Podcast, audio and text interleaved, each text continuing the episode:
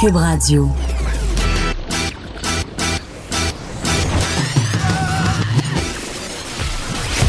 Pour elle, il n'y a jamais de mauvaise question. De 13 à 15. Les effronter. Avec Geneviève Peterson.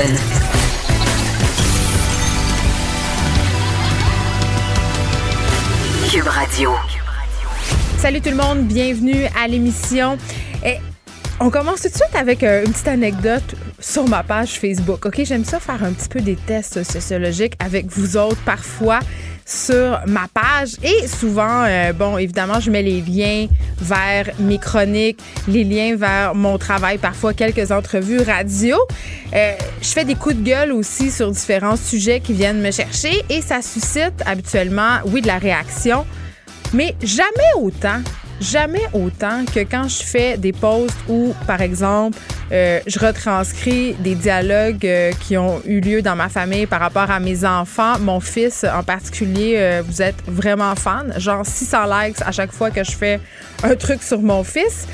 Et quand je demande des choses à propos des trucs superficiels de la vie, ça fonctionne aussi très bien. Et là, ce matin, ça me tentait un peu de m'amuser parce que, bon, à Montréal, il commence à faire très, très beau. Et hier, je parlais avec Master Bugarici. Il sera là par ailleurs aujourd'hui à l'émission, un peu en lien avec cette discussion. On se parlait de la fièvre du printemps. Tu sais, la fièvre du printemps qui s'est emparée de nous parce qu'on a eu quelques rayons de soleil. Et là, ça fait comme 3-4 jours à Montréal qui fait 3 degrés. Et moi, dans ce temps-là, savez-vous qu'est-ce que je décide? Je décide que je porte plus mon manteau d'hiver. Il y a comme une date, là. C'est terminé le manteau d'hiver et c'est terminé les bottes d'hiver. Et là, même si c'est refait moins 15, on dirait que je ne veux pas me résoudre à, les remettre. Et en passant, il annonce 20 cm de neige mardi, là, fait que je pense que je vais être obligée de le ressortir, mon manteau d'hiver. Mais euh, donc, à chaque année, je descends euh, dans mon sous-sol, dans l'endroit où je range mes manteaux, et je constate ma maladie. Et là, j'ai envie de dire ma maladie manteau, parce que c'est vraiment ça. J'en ai vraiment beaucoup trop des manteaux. OK? J'en ai comme 8, et là, c'est une estimation conservatrice je pense que j'en ai plus 15. Pour vrai, là, j'ai un manteau pour absolument toutes les occasions de la vie. Je pense que si j'allais à la Lune, j'aurais un manteau pour ça. Donc, j'ai fait un statut Facebook vraiment superficiel et vraiment beaucoup euh, first world problem pour parler de mon addiction au manteau. Je vous ai demandé c'était quoi votre addiction à vous. Et sans surprise, j'ai eu beaucoup de commentaires. À date, on est rendu à une cinquantaine de commentaires. Et sans surprise non plus, les souliers et les sacoches, la gang. Tu sais, on essaye de dire c'est vraiment cliché de dire que les femmes, même les sacoches puis les souliers, ben en tout cas, vous venez de me prouver sur ma page Facebook dans un sondage vraiment pas supervisé par la firme Sanson Bel Air euh, de l'œil touche que c'est vrai. Les, les madames, on a, on a un petit problème euh, avec les souliers. Et je me suis aussi fait faire la morale et je me suis aussi fait demander euh, si j'en avais vraiment besoin. Est-ce bien nécessaire hein, de m'écrire ça sur ma page Facebook? Je dis ça comme ça, je lance ça euh, dans l'univers. Mais tout ça pour dire que je, trouve ça super le fun de faire des petits sondages maison comme ça, mais il y a un petit côté pernicieux à cette histoire-là, c'est que ça me déçoit toujours parce que je me dis, on s'intéresse au sujet superficiel, puis quand on fait euh, des interventions sur les médias sociaux pour parler de sujets plus graves, on dirait que ça nous intéresse moins. Puis je m'inclus là-dedans, là. Peut-être que c'est parce que ça nous tente d'avoir des interactions euh, qui sont euh, plus soft, moins violentes sur les médias sociaux. Euh, peut-être c'est pour ça qu'on préfère justement les publications superficielles. Parlant de publications violentes, la polémique entourant la remise du César de la meilleure réalisation à Roman Polanski pour son film J'accuse se poursuit. Hein, ça, la polémique a battu son plein toute la semaine et ça continue.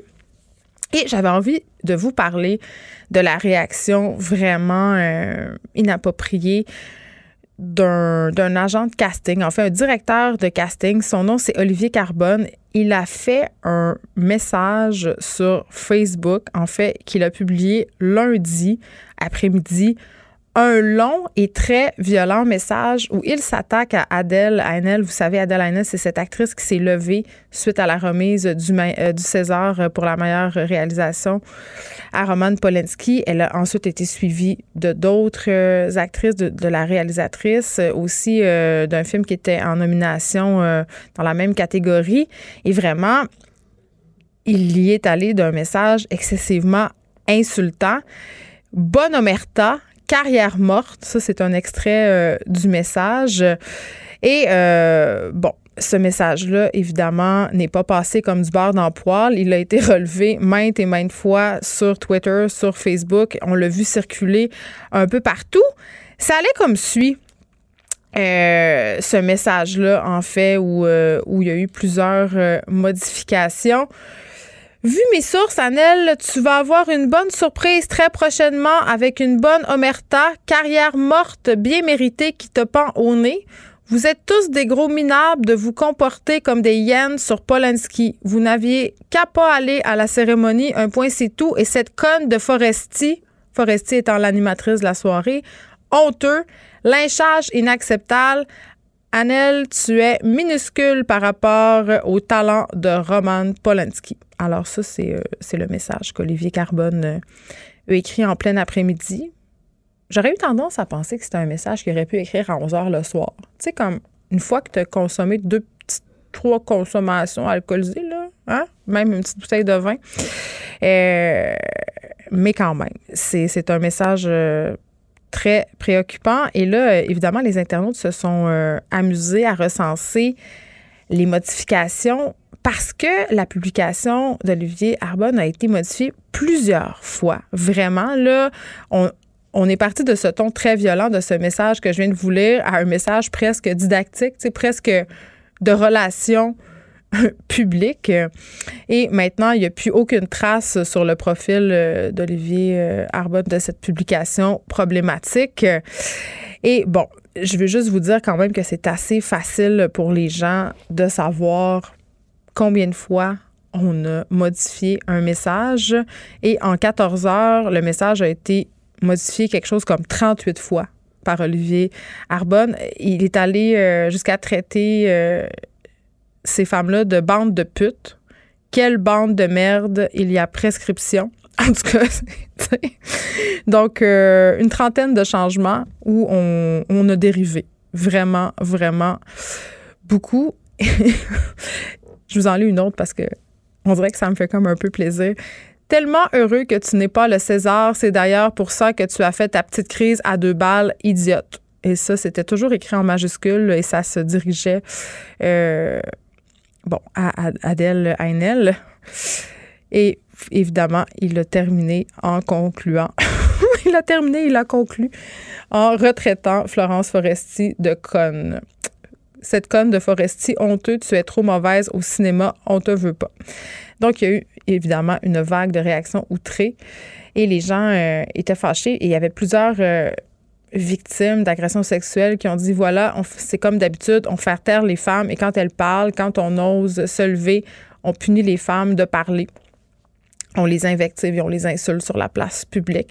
Et je fais un petit lien euh, parce que c'est ce qu'a vécu Virginie Despentes, hein, qui a été vilipendée vraiment amèrement par plusieurs personnes des suites d'un texte qu'elle a publié dans Libération. Elle a fait tout un long texte. Euh, maintenant, on se barre pour euh, saluer en fait le geste euh, des actrices qui se sont levées pour quitter quand Roman Polanski a remporté la meilleure réalisation pour son film.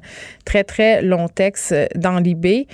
Et bon, euh, il y a Natacha Polony, qui est directrice euh, de rédaction à Marianne, euh, qui vraiment dans un texte fleuve. Mais quand je dis fleuve, c'est fleuve, là, ça dure 28 km de long. OK, ça n'a aucun sens. Et je l'ai lu jusqu'à la fin, si c'est la question que vous posez. dans son texte, en fait, elle vilipende Virginie Despentes et elle nous prouve point par point qu'elle a intégré parfaitement le patriarcat c'est tellement pathétique, un texte comme ça, euh, qui euh, se cache derrière des pans d'intelligence et de sophisme. Ça m'a vraiment révolté. J'avais mal au cœur. Natacha Polony insiste beaucoup pour dire que contrairement à cette salle lesbienne de Virginie Despentes, elle, elle aime les hommes. Elle les aime, les hommes. Gros soupir. Gros soupir. Donc, Natacha euh, Polony, qui, évidemment, il va de la rectitude habituelle euh, des pseudo-féministes qui se cachent derrière justement cette espèce de d'idée selon laquelle les néo-féministes haïssent les hommes, les voient comme des agresseurs, parce que c'est ce qu'elle dit dans son texte. Elle dit contrairement à vous, Madame Despentes, je ne vois pas tous les hommes comme étant de potentiels agresseurs. cet argument-là, on est un peu tanné. Honnêtement, là, puis il n'y a pas de néo-féminisme. Il y a des féminismes, il y a différentes façons d'être féministe. Et ce, n'est pas parce que tu es féministe que tu penses que tous les hommes sont des agresseurs. Je suis un peu à bout de ce discours-là. Puis Virginie Despentes, par ailleurs, a été victime d'un énorme backlash. Vous savez, un backlash, c'est vraiment une expression qu'on utilise euh, sur le web. Quand on veut faire taire une personne, il y a des gens qui organisent des backlash. Donc, depuis la publication de son texte dans l'IB, euh, on a ressorti des extraits, en fait, de propos que Virginie Despentes avait tenus lors de l'attentat de Charlie Hebdo. Et là, bien entendu, on a sorti les phrases de leur contexte et le résultat est vraiment, quand on lit les phrases qui ont été isolées, c'est vraiment comme si Virginie Despentes approuvait le terrorisme, saluait le geste qui a été posé à Charlie Hebdo. Évidemment, on le sait, là, Charlie Hebdo, c'est un sujet excessivement sensible pour les Français. Donc, le backlash n'a pas tardé à se faire sentir. Et elle a eu des menaces, des menaces de mort. Donc, c'est un procédé qu'on utilise souvent euh, envers les femmes, envers les féministes en particulier pour essayer de discréditer leur discours, d'invalider leurs paroles. Mais ça arrive aussi à des hommes. Rappelez-vous, au Québec, on a eu cet exemple avec le pharmacien. Vous vous rappelez quand il s'est prononcé et qu'il a remis en doute l'efficacité des injections de vitamine C pour les gens atteints du cancer. Il a été victime littéralement d'un backlash. Le pharmacien, on l'a euh, enterré sous, euh, sous une tonne d'insultes et on a essayé de, sortir, euh, en fait, des phrases qu'il avait dites de leur contexte pour l'invalider. On a fait des plaintes à son ordre professionnel. Donc, tout ça pour vous dire que c'est vraiment dommage. Euh, ça va être la journée du droit des femmes dimanche. Et ce qu'on constate socialement, c'est quand les femmes osent se lever, quand les femmes osent parler, dire, parler des agressions dont elles ont vécu, on cherche par tous les moyens à les faire punir, à les faire taire, pardon, et à les punir publiquement. Aujourd'hui, euh, à l'émission, on va revenir sur cette terrible histoire. Quatre enfants qui ont dû vivre un véritable enfer. Ils ont vécu, ces enfants-là, dans des conditions exécrables, pendant qu'encore une fois, la DPJ traînait à traiter leur dossier. Et ça se passe à Granby, en Montérégie. Hein? Ça n'a pas l'air d'aller bien pour la DPJ en Montérégie. On va en discuter avec l'avocat qui représente ces quatre enfants-là. Il sera là en début d'émission, Maître Robert Poitras. Master Bugarici aussi sera là, je vous l'ai dit tantôt. On va se parler euh, de sa relation amour-haine avec le printemps. Est-ce qu'il a son manteau d'hiver? Ça reste à voir. Et euh, bon, euh, je parlais d'agression sexuelle euh, au début de l'émission. Je parlais aussi de la parole qu'on donne ou non aux victimes. Et là, le comité transpartisan qui se penche sur les cas d'agression sexuelle et de violence conjugale depuis maintenant un an va lancer une consultation pour donner justement la parole aux survivantes d'agression sexuelle, aux survivantes aussi de violence conjugale. On va en parler avec la députée péquiste Véronique Yvon qui siège sur ce comité. On va aussi avoir Marie-Christine Bergeron d'une émission JE. On va discuter parce que ce soir, euh, il y a un reportage, je crois que c'est à 21h. Oui, c'est à 21h. Je connais mon JE. c'est un reportage sur le cas Marilyn Lévesque, cette jeune femme assassinée en janvier dernier. Donc, Marie-Christine Bergeron va venir nous parler de son enquête. Frédéric Dion, un aventurier québécois qui veut devenir le premier homme à atteindre le centre de tous les continents, va venir nous expliquer pourquoi il a décidé de se lancer dans une telle quête sportive et à LCN. Je vais parler, euh, puis ça sera aussi un sujet de l'émission juste avant. 200 écoles publiques déborderaient d'enfants en difficulté. C'est ce qu'on pouvait lire ce matin dans le Journal de Montréal. Je vais en discuter avec le président de la Fédération québécoise des directions d'établissements d'enseignement qui n'est vraiment pas surpris par ces chiffres. Et plutôt cette semaine, je vous parlais euh, de notre panique par rapport au coronavirus. Je vous confiais aussi que ça se pouvait que j'annule mon voyage cet été parce que je ne savais pas si les assurances annulations allaient euh, rembourser à cause du coronavirus. Et là, ça nous a donné une idée. On va démêler ce qui se passe avec les assurances voyage, les politiques d'annulation des compagnies aériennes dans le contexte d'épidémie de coronavirus qu'on traverse en ce moment. Et on va terminer l'émission. Ça, c'est notre euh, notre petit bonbon du jeudi. On va terminer l'émission avec Caroline J. Murphy, notre grande papesse des potins. Elle va nous revenir avec sa sélection des meilleurs potins de la semaine. Donc, des petits sujets un peu déprimants, mais on finit ça en beauté avec des choses superficielles comme mon post sur ma page Facebook. Geneviève Peterson, la seule effrontée qui sait se faire aimer. Jusqu'à 15, vous écoutez Les effrontés. Quatre enfants de la région de Granby auraient vécu cinq mois dans des conditions exécrables pendant que la DPJ tardait à traiter leur dossier. Je parle tout de suite avec leur avocat, Maître Robert Poitras. Bonjour, Monsieur Poitras. Bonjour. Écoutez, Maître Poitras, euh, dans quelles conditions ils vivaient, ces quatre enfants-là? Bon, écoutez, au tribunal, ce qu'on a appris, c'est qu'il était dans un appartement où l'électricité avait été coupée. Il y avait un fil électrique qui euh, partait de l'appartement du haut jusqu'en bas où il y avait plein de prises. Et mm. c'est lorsque les, pompiers, finalement, sont allés faire une inspection, qui ont vu l'état du logement où il y avait de la vaisselle qui traînait partout, euh, du linge châle partout. Il y avait à ce moment-là 12 chiens dans l'appartement, trois gros chiens et neuf chiots. Euh, des matelas, il n'y avait pas de drap, les matelas étaient souillés. Euh, les chiens faisaient leurs besoins dans la maison, c'est ce que je comprends? Il y avait des excréments, oui, un peu partout dans la maison. Ce qu'on, en tout cas, ce qu'on a lu du rapport finalement de service euh, d'incendie de la ville de Grimby, oui, effectivement. Puis, euh, de fumée, euh, écoutez. Et là, après ça, on a pris le reste, là, par rapport à l'école, par rapport aux soins de santé. Quand vous parlez de l'école, c'est-à-dire que ces enfants-là, finalement, avaient un taux d'absentéisme scolaire très, très élevé? Soit, soit qu'ils arrivent en tard, soit qu'ils se présentaient pas, ou quand ils se présentaient, il n'y avait pas de vêtements adéquats pour la saison, ou les vêtements étaient sales, ou ils sentaient pas bon. Certaines occasions, les professeurs devaient laver les enfants avec des lingettes, leur fournir euh, de quoi manger parce que des fois, ils arrivaient, il n'y avait pas déjeuner, ou des fois, il n'y avait pas de lunch et pas de sous pour s'acheter un dîner. Euh, une des jeunes filles, très anxieuses, pouvait aller voir la direction trois fois par avant-midi, savoir si quelqu'un était venu porter soit de l'argent ou un lunch pour le dîner. Euh, écoutez, c'était. Ça crève le cœur d'entendre ça?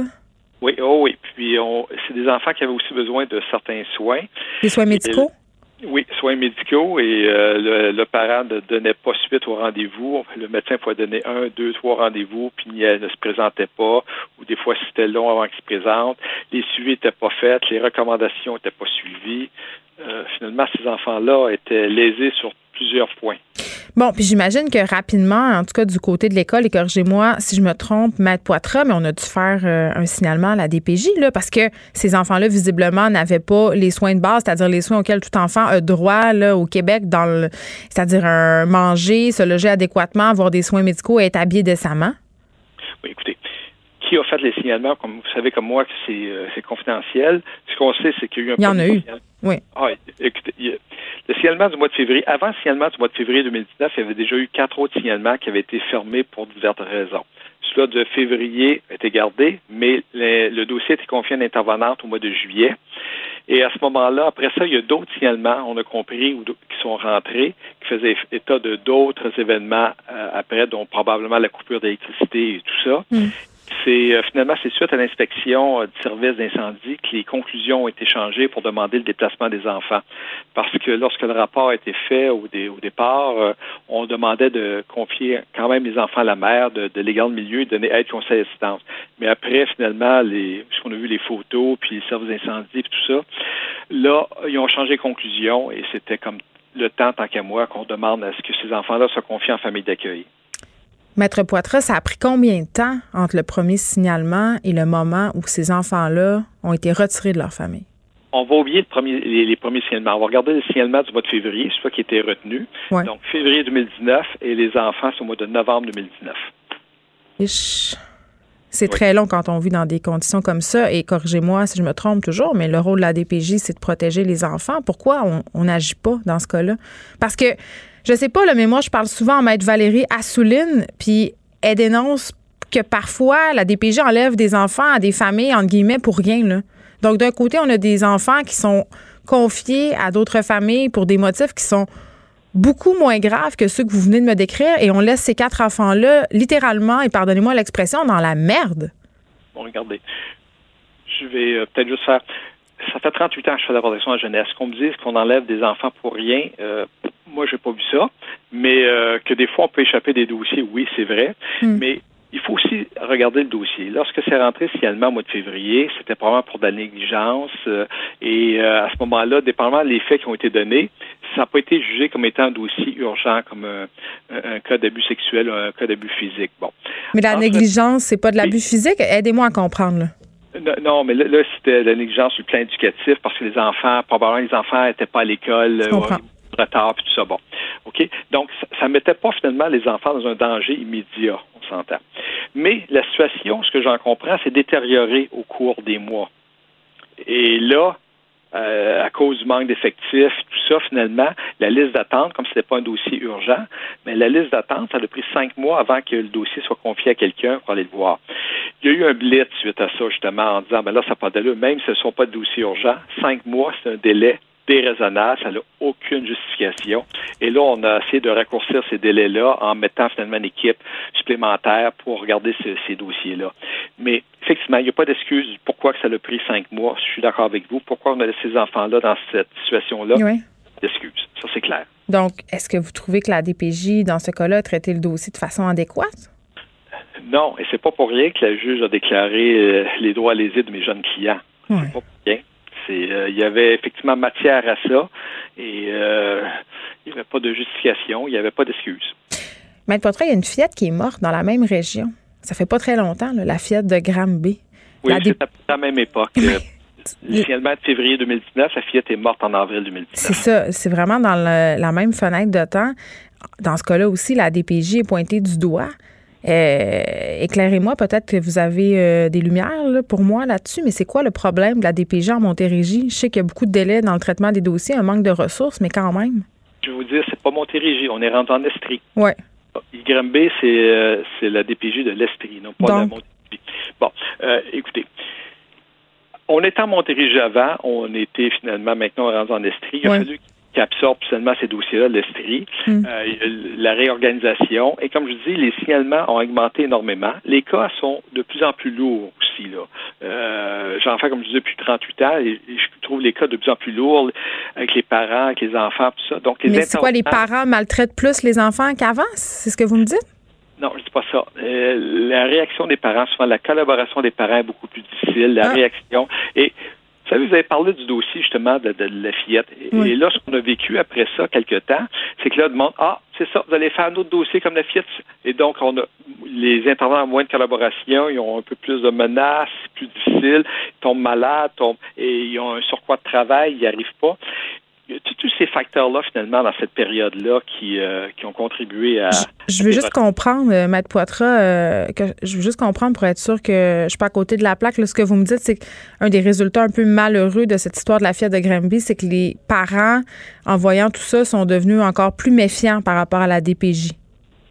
Suite à la mort de Fiat, oui. Dans certains dossiers. Fait que ça complique les affaires ça complique les affaires parce que là, finalement, les parents disent, ils font référence à ce dossier-là en disant, vous ne ferez pas avec mon enfant comme vous avez fait avec la fillette, tout ça, donc moins de collaboration, tout ça. Oui, oh oui, ça, ça, ça a compliqué. Ça, s'est résorbé, cette situation-là, mais on a vécu ça là, pendant plusieurs mois suite au mois d'avril 2019, là, où on recevait même des, lettres, des, propos là, dans certains dossiers, là, oui. Moi, je regarde tout ça aller, là, puis c'est sûr qu'avec la commission Laurent, euh, on a regardé ça aller de très, très près euh, ici euh, à l'émission. La fameuse question euh, de l'impunité à la DPJ, Tu sais, à un moment donné, je comprends que de protéger les employés de la DPJ, ça sert à quelque chose, mais on dirait qu'il n'y a jamais de coupable à la DPJ. C'est jamais la faute de personne. Bon, écoutez, euh, je ne suis pas d'accord euh, pour jamais la faute. On a vu dans ce jugement-là, la juge a déclaré les, droits lésés des enfants. Hmm. Et de plus en plus, finalement, on fait des requêtes pour droits lésés. Il y en a de plus en plus. Donc, euh, oui, il se passe certaines choses en ce moment. Euh, est-ce que c'est de la faute euh, des intervenants? Est-ce que c'est de la faute finalement de l'administration de la DPJ, tout ça? Écoutez, sauf que il est clair qu'en ce moment, il y, a, certains dossiers, effectivement, on n'a pas pris les moyens nécessaires, on n'a pas agi dans le délai adéquat et ces enfants-là ont subi euh, certains préjudices. Mais de là à dire que c'est dans tous les dossiers, je suis pas d'accord, mais effectivement, on en voit peut-être plus qu'avant, oui. Je dis pas que c'est dans tous les dossiers. Ce que je dis, c'est est-ce qu'on devrait pas la lever, cette impunité-là, pour que certaines personnes qui font mal leur travail répondent de leurs actes? C'est comme ça dans toutes les autres sphères, dans tous les autres milieux de travail. Quand tu, quand tu merdes, il faut que tu payes pour ce que tu as fait pas sûr de la lever, mais je veux dire, qu'il y ait des sanctions, c'est une chose. Euh, ce qu'on leur dit, vous n'êtes pas à votre place, puis euh, qu'on les renvoie, c'est une autre chose. Mais de la lever, puis ça rend ça public, tout ça, euh, je pense que ça porte, ça porterait rien de bon et on trouve, à ce moment-là, on va avoir encore beaucoup plus de difficultés à recruter des intervenants. C'est déjà difficile. Je suis pas sûr que ce soit une bonne chose. Oui, c'est un bon point, ça. Euh, Maître Poitras, euh, vous avez été particulièrement choqué par ce dossier. Est-ce que c'est un, dossier euh, pire que les autres, entre guillemets? Rassurez-moi. Oui. Écoutez, on se met, on est en 2019 à Grimby. Puis quand on voit tous les besoins non répondus de ces enfants-là, hmm. Va avoir un dossier à un moment donné, ça va être une question de négligence éducative ou négligence sur le plan psychologique ou de la santé. Mais si on les avait tous, c'est rare qu'on voit ça. Tu sais, des enfants qui arrivent à l'école, là, qui sentent pas bon, qui sont pas propres, qui pas ça sont obligés de les laver un peu, sont obligés, pour qu'ils puissent être acceptés par les autres, sont obligés de les nourrir parce qu'ils sont pas mangés. On est en 2019, ça devrait pas se voir, ça. Ça n'aurait jamais dû se voir, mais encore moins là, on connaît ça, on est quand même dans un pays riche, tout ça. Ça n'a aucun sens, tant qu'à moi. Fait que oui, ce dossier-là m'a est venu me chercher vraiment beaucoup. Euh, et effectivement, si, tous les dossiers étaient comme ça, écoutez, je ne serais pas capable de, travailler euh, depuis des années dans ces dossiers-là. Heureusement, ils ne seront pas tous comme ça. Ben oui, parce que quand vous arrivez chez vous le soir, ça doit être difficile d'arrêter d'y penser à ces quatre enfants-là. Là. Impossible. Ben Impossible d'arrêter, oui. Puis c'est sûr que juste d'en parler, je vous dis, je suis sensible à ce dossier-là, très sensible. Maître Robert Poitras, merci, avocat représentant ces quatre enfants qui ont dû vivre dans des conditions insalubres durant plusieurs mois en attendant que la DPJ s'occupe de leur dossier. Merci de nous avoir parlé et j'ai envie, euh, parce que Maître Poitras a dit quelque chose que je trouvais fort intéressant par rapport au fait que oui, on est dans un pays riche, puis qu'il y a encore des enfants qui arrivent à l'école le matin, le ventre vide. Et puis vous savez, euh, à Montréal, il y a plusieurs quartiers qui ont perdu, entre guillemets, leur indice de défavorisation à cause de la gentrification parce que, euh, bon, il y a des condos qui s'installent, le niveau de vie augmente, mais les enfants pauvres restent dans ces quartiers-là. Et les écoles perdent leurs subventions. Donc, perdent la possibilité de leur offrir à chaque jour un repas. Puis parfois, c'est le seul repas que ces enfants-là vont manger dans la journée. Ça se passe chez nous, ici, en 2020, en Occident.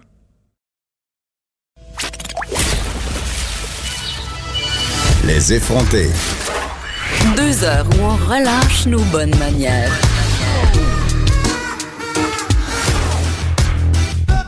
Cube Radio. Master Bugarici? Il fait beau, hein? T'as toujours pas ta chanson, t'as remarqué? c'est vrai, c'est vrai. J'étais super de bonne humeur, Diane. Pourquoi tu commences comme ça? Je l'ai gâché ton printemps. Mais non, mais je me suis ramené à pied avec mon petit manteau de jeans, avec mon sujet aujourd'hui. Je suis donc bien d'aplomb, je suis donc bien de dessus. Je disais, euh, aux auditeurs qu'hier, on avait eu une discussion sur la fièvre du printemps, puis qu'à un moment donné, on prenait la décision consciente euh, d'arrêter de porter notre manteau d'hiver. Toi, aujourd'hui, tu es venu en veste de jeans. Oui. Puis comme juste pour t'écœurer, parce qu'il annonce 20 cm de neige mardi. Arrête j'ai mis mon canuc. Pour vrai? Pour vrai? 20 cm lundi? Fait 4 degrés et j'ai mon canuc. Je suis comme une Française sur le plateau Mont-Royal qui porte son Canada Goose en moins 3. je viens en hoodie lundi, même s'il neige, c'est pas grave. Je dis, maintenant, on arrête, hein? on arrête de vouloir porter nos. Moi, un moment donné, tu sais, même chose quand l'hiver se pointe au bout du nez. Ah je décide de mettre mon manteau d'hiver, mes bottes. À un moment donné, au printemps, bye bye les bottes d'hiver, je me promène en espadrille, peu importe. Puis on change pas parce que moi, je vais avoir 47 ans, j'ai 46 années au Québec, puis je réagis de la même manière à chaque fois. Chaque fois que le printemps se déshabille trop vite, on broye des prochaines, des dernières neiges qui vont arriver. C'est un classique, là. Parce qu'on est à bout de l'hiver. Oui, mais c'est quoi? En faisant, en faisant ma, recherche, tu sais, évidemment, je m'en venais ici, tu sais, avec mon évangile en papier. Je m'en venais ici, tout est rose, tout est beau, c'est le printemps, on est content, tu sais, la neige à fond, enfin. Les gens sont moins patients sur les routes. Ben, tu sais, tu quoi? Puis, puis en fouillant, puis tu sais, je vais y aller avec le, plus beau au début, parce que j'ai découvert des affaires que je suis vraiment, vraiment, vraiment surpris. Au niveau statistique, au niveau, euh, finalement, c'est peut-être pas la meilleure des saisons, le printemps pour, le Québec. Ben, j'ai pogné de hein? quoi? En fait, tu sais, pour nous, là, ben, je pense que t'aimes terrasser toi aussi. Je pense que c'est quelque chose qui est. Le terrassement? non, mais le terrasser, aller faire de la terrasse en ville. Okay, aller t'asseoir boire un ça, le terrassement. moi, avec. tu dis ça? Arc! je comprenais pas. J'ai inventé un mot terrasser. Ah oui, euh, aller faire de la terrasse. Mais tu sais, je pense que. Puis, tu sais, en ville, on ressent plus, c'est l'appel du printemps quand je suis en ville. On dirait qu'elle est plus forte. Parce que, évidemment, moi, quand je suis, quand je suis chez moi, en région, je suis, je suis beaucoup plus à l'intérieur, bizarrement. Puis, en ville, peut-être que cette fièvre-là, je la sens plus de se déshabiller, de revoir le monde. De, tout le monde est plus de bonne on humeur. Sort de l'hibernation. Hibernation. Ben, l'hibernation complètement. Puis, tu sais, c'est-tu ça qui fait que. Parce que, tu sais, moi, je me, suis toujours dit, tu sais, j'aime le printemps, j'aime le printemps parce qu'il est arrivé, mais, tu sais, pourquoi j'aime le printemps? Je pense qu'on aime le printemps aussi à cause qu'on a l'hiver au Québec. C'est ben, niaiseux à dire. C'est sûr. C'est comme on a. Non, mais pour vrai, on est comme des prisonniers qui ont fini de purger leur peine. Puis là, je dis ça, puis je suis pas super sincère. Pour- ben, parce que, ben, parce que. J'adore l'hiver. Mais moi aussi, mais t'aimes l'hiver. Attends, t'aimes l'hiver comme moi, t'aimes l'hiver quand t'es, t'es bien habillé puis tu joues avec tes enfants dehors ou que t'as une activité. Mais à 6 heures le matin, quand tu grattes tes vides de tout, tu me feras pas croire que t'aimes Ça la me nuit. dérange pas. C'est parce que ton homme se lève avant toi puis te les gratte. c'est garanti que c'est ça. Et on n'habite pas ensemble, mais on habite à cinq maisons. Ah ouais. Puis il vient, il vient, il vient. L'égalité rentre des hommes, l'égalité euh. des hommes et des femmes jusqu'à temps que c'est le temps de gratter des vides de char. Ah, mais attends, j'avais fait un statut Facebook en- l'année passée en disant que mon féministe s'arrêtait là, il fallait pelleter, mais c'est pas vrai. J'adore pelleter, puis pour vrai, mon chum, il fait pas ça parce que je suis pas capable de le faire, il fait ça parce qu'il est fin. Ben ça c'est beau. Ça c'est romantique. Ça ça fait avec le printemps. en Mm. C'est vraiment un chevalier. Non, mais c'est-tu, mais c'est la saison, tu sais, les, les bourgeons de l'amour refont surface. Tu sais, c'est la saison où les couples se séparent. Ah oui, c'est ça, parce que, oui, là, parce que C'est intense, là. la fièvre du printemps, Ben oui. c'est un phénomène très documenté. Oui. Puis d'ailleurs, c'est pas pour rien que la saison des amours chez les animaux, c'est au printemps. C'est la saison de reproduction. Puis je pense Uh-huh. Oui. qu'à un moment donné, en quelque part, tu sais, ça nous frappe, nous aussi. C'est comme si on se contentait de notre, euh, de notre amoureux ou amoureuse l'hiver, qu'on était juste trop paresseux. Ça me fait rire les, un gens, peu, moi. les gens, à l'automne, se mettent en couple pour hiberner, justement, Ouais, écouter. Oui. les 16 saisons de Grey's Anatomy sur Netflix. là. Puis au printemps, là, c'est comme à quoi bon?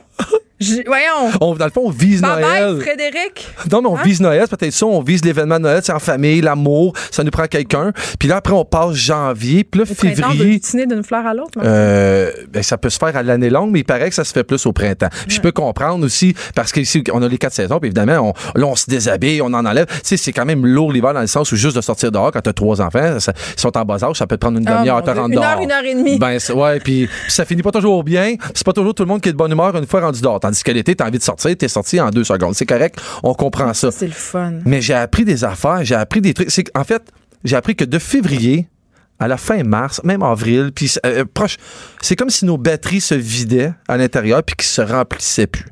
Je m'explique. Ah, Mais c'est pas à cause de la luminosité?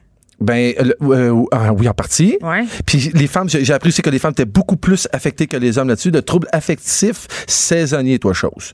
Dans le fond, là, Nous, les femmes, ça, encore nous autres. non, mais pour tout ce qui est, la, la- c'est, euh, le mot m'échappe, la mélatonine, tout ça, tout Ouais. ce qui est- les femmes, vous, vous souffrez plus de ce manque-là que les Bon, hommes. Je te, je te- je te sors une belle statistique, mais en fait, ce, que ça, ce qui fait, c'est que j'ai appris, c'est le suicide qui m'a vraiment surpris. Parce que moi, tu m'aurais pas. oh, je te demanderais, tu sais, d'ap- d'après toi, dans l'année, c'est quand les gens se suicident le plus? C'est Au de clairement quand ils janvier. leur compte de carte de crédit. Exactement ça que j'allais dire, Diane. Sérieux, quand les gens reçoivent leur carte de crédit, puis les trucs qu'ils vont avoir à payer avec le froid de l'hiver, puis tout le kit. Moi, j'aurais dit janvier ou février. Février, c'est le mois où on est le plus malheureux, hein, Tu en veux-tu, passant. tu veux-tu pogner de quoi? Ouais, je vais pogner de quoi, là, vas-y. le mois où il y a le moins de suicides au Québec. Là, le tableau, il date d'une couple d'années. Le graphique que j'ai été chercher, c'est février. J'étais assommé. Le, le, le Voyons, taux de- le mois de la Je suis pas sûre, Master. Oui, En tout cas. oui, oui. Sais-tu quoi? Le, le- le- oui, dans toute l'année, là où il y a. Oui, oui, puis c'était fait depuis 2000 à 2016, le graphique. Puis là où il y a le plus de suicides, puis il y a plein d'explications, là, puis j'ai j'ai pas la, la, la suprême explication. Mais on serait tanné. Quand on arriverait, c'est une question de timing, de nos attentes du printemps, de nos attentes. C'est-tu parce qu'on a plus, un peu plus d'énergie pour pouvoir le faire, mais le taux de suicide qui est le plus élevé au pour Québec, pouvoir le faire. ben, dans le sens où le soleil revient. Ouais, c'est fou. Check bien ça, qu'est-ce qu'ils Il disent. me semble que ça va pas ensemble. Ben, de, de mois, le mois, check bien ça. Mars, avril, mai sont les mois où le taux de suicide est le plus élevé. Hein, J'aurais tellement pas pensé Ben, ça. moi non plus. Moi non plus. En fait, les Allemands, eux autres, ils disent, tu sais, évidemment, il y a le manque d'énergie, euh, la fatigue, la sensibilité au changement du temps, le vertige. Puis tu sais quoi le plus, puis ça me fait rire un peu. Là où moi, ça me touche beaucoup, c'est tous les rhumatismes et tous, les, tous ceux qui ont des problèmes. Eh, tu vas rire, mais c'est- ça, ça me touche. J'ai- Déjà à mon âge, ça pourrait passer tant d'années dans la construction. Le printemps, je le sais quand je commence à avoir un mal ou ce que ça plie. Oui. C'est juste parce que t'es vieux. Pourquoi tu dis. Je suis pas vieux? T'as Je suis 46 ans, mais je pas suis- jeune. Je m'excuse de te l'apprendre, mais c'est ça qui se passe. Dans, dans c'est quoi? Dans 4 ans, tu vas avoir ta carte euh, dans des rabais, là. C'est ça, c'est à 50 ans qu'on a ça? C'est- Ouais, c'est 50 ans pour vrai? J'en ai que au oui. cinéma puis je vais payer moins cher? Ouais. Pourquoi tu dis ça en ondes comme ça? C'est bien chien. Ben non, mais c'est pas chier, c'est la réalité. Tu peux pas venir vivre dans le déni pour toujours, là. Moi aussi, j'ai- moi aussi j'essaye, là, mais c'est tough. Mais pour vrai, tu fouilleras comme il faut. Puis puis au printemps, quand les, euh, les filles de 20 ans euh, se mettent en camisole, euh, je m'en rappelle que j'ai 37, juste te dire. Oh, ah oui, pourquoi? Tu peux m'expliquer? Parce que je suis plus molle qu'eux autres. Mais en fait, c'est c'est les chiffres que j'ai trouvés qui font que c'est- moi, ça m'a vraiment saisi. Que je pouvais pas croire, en fait. Moi, ça me donne l'envie de sourire, tout ça. Mais évidemment, il il y a tout le beau. Tu sais, je te parlais d'aller faire des terrasses, tout ça. Mais tu sais aussi, c'est la saison où on va sortir. C'est la, la saison des genoux arrachés. C'est la saison que mon petit gars va rentrer puis il s'est fait mal. La saison des bobos de l'été. Oui, ça. mais euh, euh, ok, c'est pas le fun quand il arrive en pleurant puis qu'il saigne partout, mais on a quand même ce, ce moment-là de, de qu'on joue plus à l'extérieur, on s'amuse plus, on est plus en forme.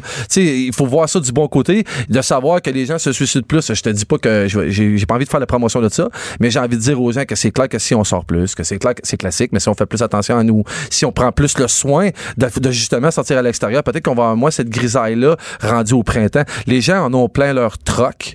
Puis là, c'est au Québec ces chiffres-là. Là. Ça me surprend quand même. Mais moi, ça, moi, ça m'a, ça troublé. Ma mère Dans- a dit qu'on fait de l'agisme. De- ta mère a dit qu'on fait de l'agisme.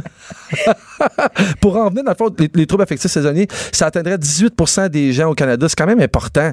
Les, femmes qui manquent, qui manquent cette lumière-là, c'est pourquoi c'est, évidemment, c'est leur chimie intérieure. Vous avez, moi, j'ai tout le temps dit, vous avez une chimie intérieure qui est beaucoup plus complexe et beaucoup plus complète que la nôtre, qui est très de base. Donc, vous êtes beaucoup plus affecté ça avec le, avec le moral. Les femmes sont beaucoup plus tristes, beaucoup plus mélancoliques. Moi, je pense que les femmes sont tristes à cause du patriarcat, Master, pas à cause de la lumière ni du printemps. ah oui? Tu penses, toi? Je suis pas mal certaine. non, mais le manque de lumière affecte tout le monde. Dépression patriarcale. Qui veut dire, c'est quoi ta dépression patriarcale? On est déprimé à cause des inéquités. Pour vrai? Ouais. Toi, tu vis ça tous les jours? Veux-tu vraiment qu'on s'embarque là-dedans? Mm, On pourrait faire un deux heures là-dessus, un, un Je spécial pense qu'on là-dessus. pourrait faire une semaine à Cube non-stop euh, des inéquités dont je suis victime chaque jour parce que je suis née femme. Je suis née fendue, comme Puis- dirait mon père. Oh, my, j'ai la mienne aussi disait ça. Fait, évidemment, c'est parce que ça tombe- Des hommes élégants, on les salue. C'est parce que là, tu parlais du côté de l'argent. Non, non, ça? de tous les côtés. De tous les côtés, ah ouais? Mais pour ce qui est du soleil puis pour ce qui est du printemps, tu vas être on est même désavantagé au niveau de la mélatonine. C'est, mais c'est, oh, c'est clair que c'est clair que c'est beaucoup plus complexe avec une femme. Ça, ça, j'en conviens. Mais vous êtes plus forte que nous autres. Tu sais, et- Jeanne, je me fais faire des tatous. J'ai déjà vu une fille, j'ai fait faire l'avant-bras. Puis moi, c'est comme si je mourais. J'ai déjà vu une femme se faire faire l'avant-bras et dormir. C'est-à-dire à quel point on est moins fort puis moins résistant on que vous. accouche, on est biologiquement, euh, on a une résistance à la douleur qui est plus élevée pour des raisons. euh, Donc on résiste plus que vous au soleil. Là-dessus, au moins, on- au manque de soleil. Donc là-dessus, au moins, on a une victoire. là. On peut la prendre. Tu sais, quand à un moment donné, j'habitais dans le sud de la France, puis il n'y a pas vraiment de saison là-bas. Tu sais, c'est. Oui, t'as l'hiver, t'as le Ouais. printemps, t'as l'été, mais c'est une variation de 2 degrés, là. Beaucoup moins drastique. Ça m'a tellement déprimée, là. Pour vrai? Je m'ennuyais des saisons. J'ai- tu sais, j'ai travaillé à Cuba. J'ai été là neuf mois. Oui, Puis tout le soleil. Comment tu c'est- comment ouais. t'as vécu cette Sérieux, là, pas, pas de farce, là? J'étais tanné. C'est vraiment bizarre. Puis là, aujourd'hui, quand je le dis, je me dis, ça se peut pas. Ouais, puis tu sais, j'avais 23 ans. j'ai- J'aimais beaucoup plus l'hiver à l'époque, pour vrai. Mais je- ça m'a vraiment frappé. Le manque de ce changement de saison-là m'a vraiment manqué. Il faisait, tous les matins, il n'y avait jamais de surprise. C'était toujours pareil. C'était toujours beau. Puis à Cuba, il fait particulièrement beau, là. C'est toujours, toujours beau. Je suis arrivé euh, fin septembre, en plus, quand je suis allé. Fait que j'ai- sauté la saison des pluies. J'ai- j'ai- J'étais tanné. Après quatre mois, je voulais pas nécessairement m'en revenir, là. J'exagérerais, là. Mais je te disais que quand je suis revenu, j'avais, j'avais hâte. J'avais hâte d'avoir l'hiver. J'avais hâte que ça revienne. Je suis revenu, j'étais à la fin du printemps, début de l'été en plus. Fait que, tu sais, Peut-être que c'est pour ça qu'on a tant besoin de changement. C'est comme moi. Ah, tu penses? Mais peut-être. On est des bébites, là. On a besoin que ça bouge, on a besoin que. En fait, en fait, euh, J'aime on est- pas ça quand tout est égal tout le temps. Ouais, moi, on est des vrais Québécois, je pense. C'est ça qui arrive. On est des vrais Québécois, Des on a besoin de ça. dire? Non, on est fait. Ouais. ça, Des ça- virevents. Ça, c'est clair qu'on est des virevents. Non, mais on s'adapte, on s'adapte, puis on est quand même, on est quand même des gens qui aiment le changement, puis on aime ça. Faut juste pas que ça brusque trop notre, notre petit côté personnel, puis notre, train-train quotidien. Mm. Mais on aime les trucs des qui changent. Puis moi, je pense que les saisons, c'est important. Puis j'ai pas, j'aurais pas envie, pour vrai et honnêtement, de vivre dans un endroit où il y, avait- juste une saison. Je suis fier de- des saisons de mon Québec. Merci, Master Bugarici. Et je veux juste dire, là, parce que tu as abordé brièvement un, un sujet grave qui est le sujet du suicide Oui. dans la chronique. Oui. Et euh, je je veux juste dire, s'il y a des gens qui nous écoutent en ce moment puis qui ont de sombres idées, Oui, il faut appeler au 1866 J'appelle. tout à fait. En parler. Merci beaucoup, Master Bugarici. Merci, Jan. Les effrontés. Avec Geneviève Peterson. Les vrais enjeux, les vraies questions. Vous écoutez Les effrontés. Le comité transpartisan qui se penche sur les cas d'agression sexuelle et de violence conjugale lancera une consultation pour donner la parole aux survivantes de telles violences. J'en parle tout de suite avec Véronique Yvon qui siège sur ce comité transpartisan, députée péquiste de Joliette, porte-parole du troisième groupe d'opposition en matière de justice. Madame Yvon, bonjour. Bonjour. Écoutez, euh, le comité a été créé, euh, je pense, ça fait un an, hein, si je me trompe Oui, pas. environ, un peu moins d'un an. Pourquoi euh, vous avez ressenti le besoin d'en- d'entendre davantage de victimes à ce stade? Ben, pour toutes sortes de raisons, je vous dirais que moi et plusieurs, là, dès le départ, on se disait qu'il faudrait qu'il y ait une étape vraiment d'écoute et de consultation des victimes. Mais ça nous apparaissait important d'abord, je dirais, de déblayer euh, l'ampleur des, des enjeux, des défis, des problèmes euh, pour euh, consulter aussi en allant pas juste à- dans une partie de pêche, mais en ayant aussi des questions un peu ciblées, quoique c'est très large aussi, on veut les Ouais. entendre largement. C'est aussi parce qu'on a des représentants des victimes, on a des victimes sur les comités, autant pour l'aspect euh, agression sexuelle que violence conjugale, mais euh, ces victimes-là aussi ne veulent pas porter l'ensemble du poids de toutes les expériences des victimes du Québec, et je pense que c'est très compréhensible.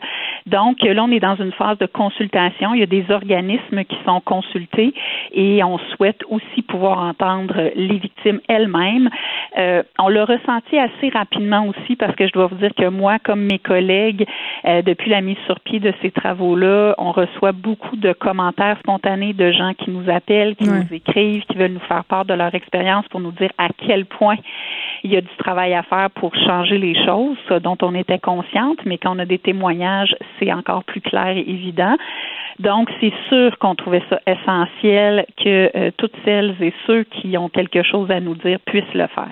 Mais oui, parce que euh, Sonia Lebel l'a bien dit, là, c'est très difficile de se mettre dans les souliers d'une victime, soit d'agression sexuelle ou de violence conjugale, quand on l'a pas soi-même vécu. Donc, c'est important d'aller chercher des témoignages. Mais là, vous cherchez des réponses à quel genre euh, de questions, Véronique Yvon? C'est sûr que nous, notre comité, il est beaucoup sur l'accompagnement euh, des victimes à travers le système de justice. Le Les processus? Oui, le processus, pas juste criminel, dans le sens où on sait que, par exemple, des, euh, des femmes victimes de violences conjugales peuvent vivre beaucoup de difficultés aussi au, euh, à la chambre de la famille. Mm. Euh, ensuite, avec la DPJ, il y a plein d'intervenants qui viennent, c'est complexe. Il y a comme tout est segmenté, le criminel, le familial, la protection de la jeunesse. Donc ça, par exemple, ça fait partie de l'expérience de la justice, autant que, je dirais, une, une, une volonté de porter une plainte aux policiers dans un processus criminel. On veut aussi voir, donc, comment ça s'est passé pour celles et ceux qui ont porté plainte, comment elles ont été reçues euh, à la police, est-ce, est-ce qu'elles ont été mises au courant de ressources communautaires, des CAVAC, des CALAC, des organismes qui pouvaient les aider, est-ce qu'elles étaient au fait de ce qui les attendait avant d'aller déposer une plainte, comment elles ont trouvé l'expérience, ensuite comment euh, ça s'est passé avec le procureur de la couronne devant le tribunal quand ça s'est rendu au tribunal, si ça n'a pas fonctionné, qu'est-ce qu'on leur a dit pour ne pas retenir leur plainte, que ce soit à la police ou auprès d'un procureur de la couronne, Euh, comment elles ont trouvé les ressources communautaires si elles y ont eu accès, Euh, est-ce qu'elles auraient souhaité avoir accès à d'autres types de processus, Euh, pas nécessairement aller dans le système de justice criminelle, mais par exemple des modes de justice alternative, de justice réparatrice, comme on dit. Oui, mais c'est quoi ça? Parce que moi, C'est je- ça. Ouais, allez-y. Oui, ben c'est ça. Alors, il faut l'expliquer. Euh, Il y a des processus qui émergent là, à certains endroits dans le monde qui font en sorte que certaines victimes disent Moi, vous savez, oui, je suis potentiellement intéressée à aller dans le système de justice criminelle parce que je pense, par exemple, que mon ex-conjoint ou mon agresseur devrait être condamné au criminel. Mais pour d'autres, le sentiment de justice est beaucoup plus large. Puis elles veulent d'abord et avant tout avoir une reconnaissance du tort, de la violence qui a été subie par l'agresseur. Donc, le but serait davantage de réparer le tort, de réparer euh, tout le traumatisme qui a été créé, pas que ça se répare comme ça, là, mais de dire on veut qu'il y ait une reconnaissance, pas juste de dire OK, on va condamner la personne, voici sa sentence, il est au banc maintenant de la société. Pour plusieurs, oui, c'est quelque chose qui est important, mais pour d'autres, c'est soit pas suffisant ou c'est pas d'abord et avant tout le but recherché.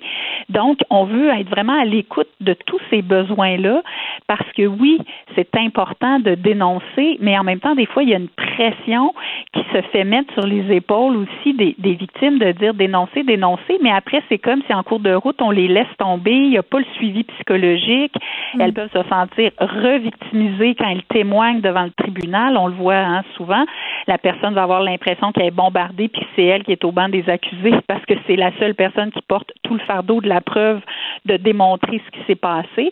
Donc, on veut entendre, est-ce que vous, c'est ça que vous recherchez? Est-ce que vous, en fait, la sentence que vous voudriez, c'est davantage une admission des torts, une admission des comportements violents? Euh, comment vous vous êtes senti dans tout ça? Donc, c'est ça qu'on veut. On veut vraiment aller chercher le, le pouls des gens qui l'ont vécu concrètement ou qui sont même encore en train de le vivre. Je trouve ça intéressant ce que vous dites, euh, Madame Yvon, parce que des victimes d'agressions sexuelles euh, ou, ou, de violences conjugales, j'en ai eu ici à l'émission, puis j'ai eu des discussions avec ces victimes-là aussi dans le privé, souvent, plus souvent qu'à mon tour. Et je suis certaine que vous avez entendu la même chose que moi, là. Euh, vous, vous, y avez un peu fait référence, mais cette impression que le système les laisse tomber. Puis, mm-hmm. tu sais, avec tout ce qui se passe dans l'actualité en ce moment, on a plusieurs cas où des victimes ne semblent pas crues euh, par la société, des procès aussi qui peuvent pas aller jusqu'au bout pour plein de raisons, légitimes mm. ou non. Euh, puis je veux pas faire de parallèle boiteux, mais on a toute cette histoire euh, avec Roman Polanski qui a gagné un prix euh, en Europe pour son dernier film, des victimes qui osent parler et qui se font littéralement museler sur les médias sociaux, insulter, traiter de menteuse. C'est excessivement difficile pour une victime, j'imagine, de voir tout ça puis de se dire après, ben moi je vais y aller, je vais m'avancer, je vais aller porter plainte, je vais aller demander mhm. réparation, puis on va me croire. Je, les comprends quand ils me disent, j'ai pas la force de vivre ça, puis de toute façon, on me croira pas. Ben euh, exactement. Puis en fait, moi je les comprends aussi. Puis moi, comme élu, dans la foulée euh, du mouvement euh, hashtag moi aussi, dans la foulée des féminicides qu'on voit, ben je suis comme habitée d'un sentiment d'urgence de me dire, moi, j'ai ce privilège-là d'être une élue, de pouvoir changer les choses. Et donc, c'est pas vrai que nous, on fera pas face à nos responsabilités, puis qu'on brassera pas la cage, puis qu'on va comme être fataliste en disant que voulez-vous, c'est ça, le système de justice criminelle, on peut rien changer. C'est pas vrai. C'est un système qui a été créé il y a des centaines d'années dans une optique complètement différente, où ce type de violence-là sexuelle et conjugale n'était même pas envisagé, où c'était même pas admis qu'on pouvait avoir ce type de violence-là à l'égard des femmes. Donc, c'était des duels, c'était des voies de fait, c'était des hommes qui se battaient, c'était des vols, c'était des fraudes. On n'est pas du tout face au même type de crime. Et c'est pour ça que moi, j'arrête pas de dire, il faut que le système s'adapte à la réalité des victimes de violences sexuelles et conjugales. On a créé des escouades là, spéciales pour des crimes de fraude extrêmement des, des trucs qui se passent sur Internet. Euh, comment ça se fait qu'on ne serait pas capable d'adapter le système à la réalité de personnes qui doivent porter le fardeau, en plus de toute la violence dont elles ont été l'objet, de tout le traumatisme qu'elles portent, porter mm. seul le fardeau et de dire, OK, moi, je vais arriver, je vais aller chez le policier, comment je vais être reçue, est-ce que je sais quels sont mes droits, est-ce que je sais que si mon témoignage, quand je vais chez le policier la première fois, il n'est pas complet, puis qu'après, je me rappelle de d'autres choses, ça risque dès le départ de me nuire? C'est fou, ça. Donc, alors qu'on en a déjà parlé ensemble, ça a été prouvé qu'un des symptômes des traumatismes, c'est d'avoir des trous de mémoire puis d'avoir de la misère à situer les événements dans le temps. Ça, les études le démontrent. Tant les victimes d'agressions sexuelles et de violences conjugales peuvent vivre ces pertes de mémoire-là, ces trous-là. Ça fait partie, si on veut, d'un système de défense psychique. Complètement. C'est pour ça aussi qu'il y a des, beaucoup d'enfants qui ont été abusés et qui vont revivre ça et retrouver la mémoire de ces événements traumatiques-là seulement à l'âge adulte, quand ils vont recommencer à avoir des relations sexuelles ou qui vont essayer d'avoir des relations sexuelles saines. Donc, on apprend de plus en plus sur ces traumatismes-là. Mais on a le sentiment souvent que le système de justice n'est pas adapté. C'est comme si il reste dans ses schèmes traditionnels. Donc, Mais il y a quand même des avancées, là, Madame Madame les juges qui vont devoir euh, désormais euh, faire une, espèce de formation par rapport au cas d'agression sexuelle. Puis, euh, bon, dans ce que j'ai lu, on envisage quand même toujours, et dites-moi un peu où est-ce que vous en êtes rendu à cette enseigne-là, la création d'un tribunal qui serait entièrement dédié aux causes de violence sexuelle, violence conjugale. Oui. Ben moi, c'est une idée euh, que je que je que je défends euh, depuis deux ans maintenant. D'ailleurs, c'était euh, il y a deux ans à peu près jour pour jour à l'occasion de la Journée des femmes, donc que j'avais parlé de ça pour la première fois. C'est c'est envisagé par le comité des experts. Il y a du travail qui se fait là-dessus. Donc, c'est une idée qui est toujours sur la table. Et l'idée derrière ça, en fait, c'est pas, je le répète toujours, mais c'est pas de créer. Des fois, les gens là, avaient cette image-là qu'on allait créer de, en béton un nouveau tribunal, une nouvelle cour. Non, c'est ça. C'est d'avoir une chambre spécialisée ou une instance. Comme la chambre de la jeunesse, finalement. Oui, exactement. Un peu comme ça. Ça pourrait même être une instance à l'intérieur de la chambre criminelle, mais qui soit dédiée à ces causes-là. Euh, où les gens sont tous spécialisés. Procureurs, greffiers, juges.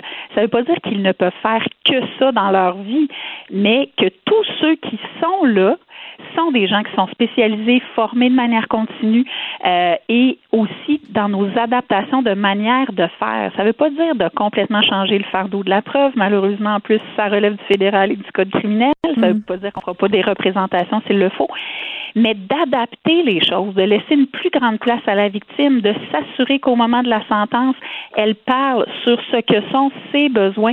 Trop souvent, elle a le droit de le faire, mais ça ne lui est même pas dit. Ça devrait être automatique, euh, qu'elle puisse témoigner, évidemment, derrière des paravents. Encore une fois, c'est supposé exister, mais comment ça se fait que dans plein de palais de justice, oups, on le fait pas, on oublie, on l'offre pas, ça n'a aucun sens.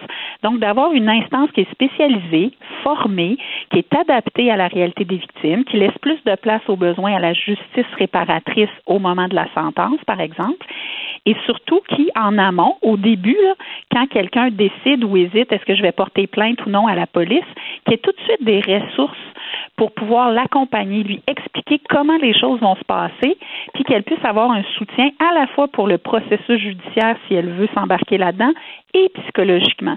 Essayez un peu d'avoir un guichet unique. Ça, c'est une autre idée à laquelle je crois beaucoup, d'avoir autant les ressources psychosociales que de soutien juridique au même endroit pour que quelqu'un sache dans quoi elle s'embarque.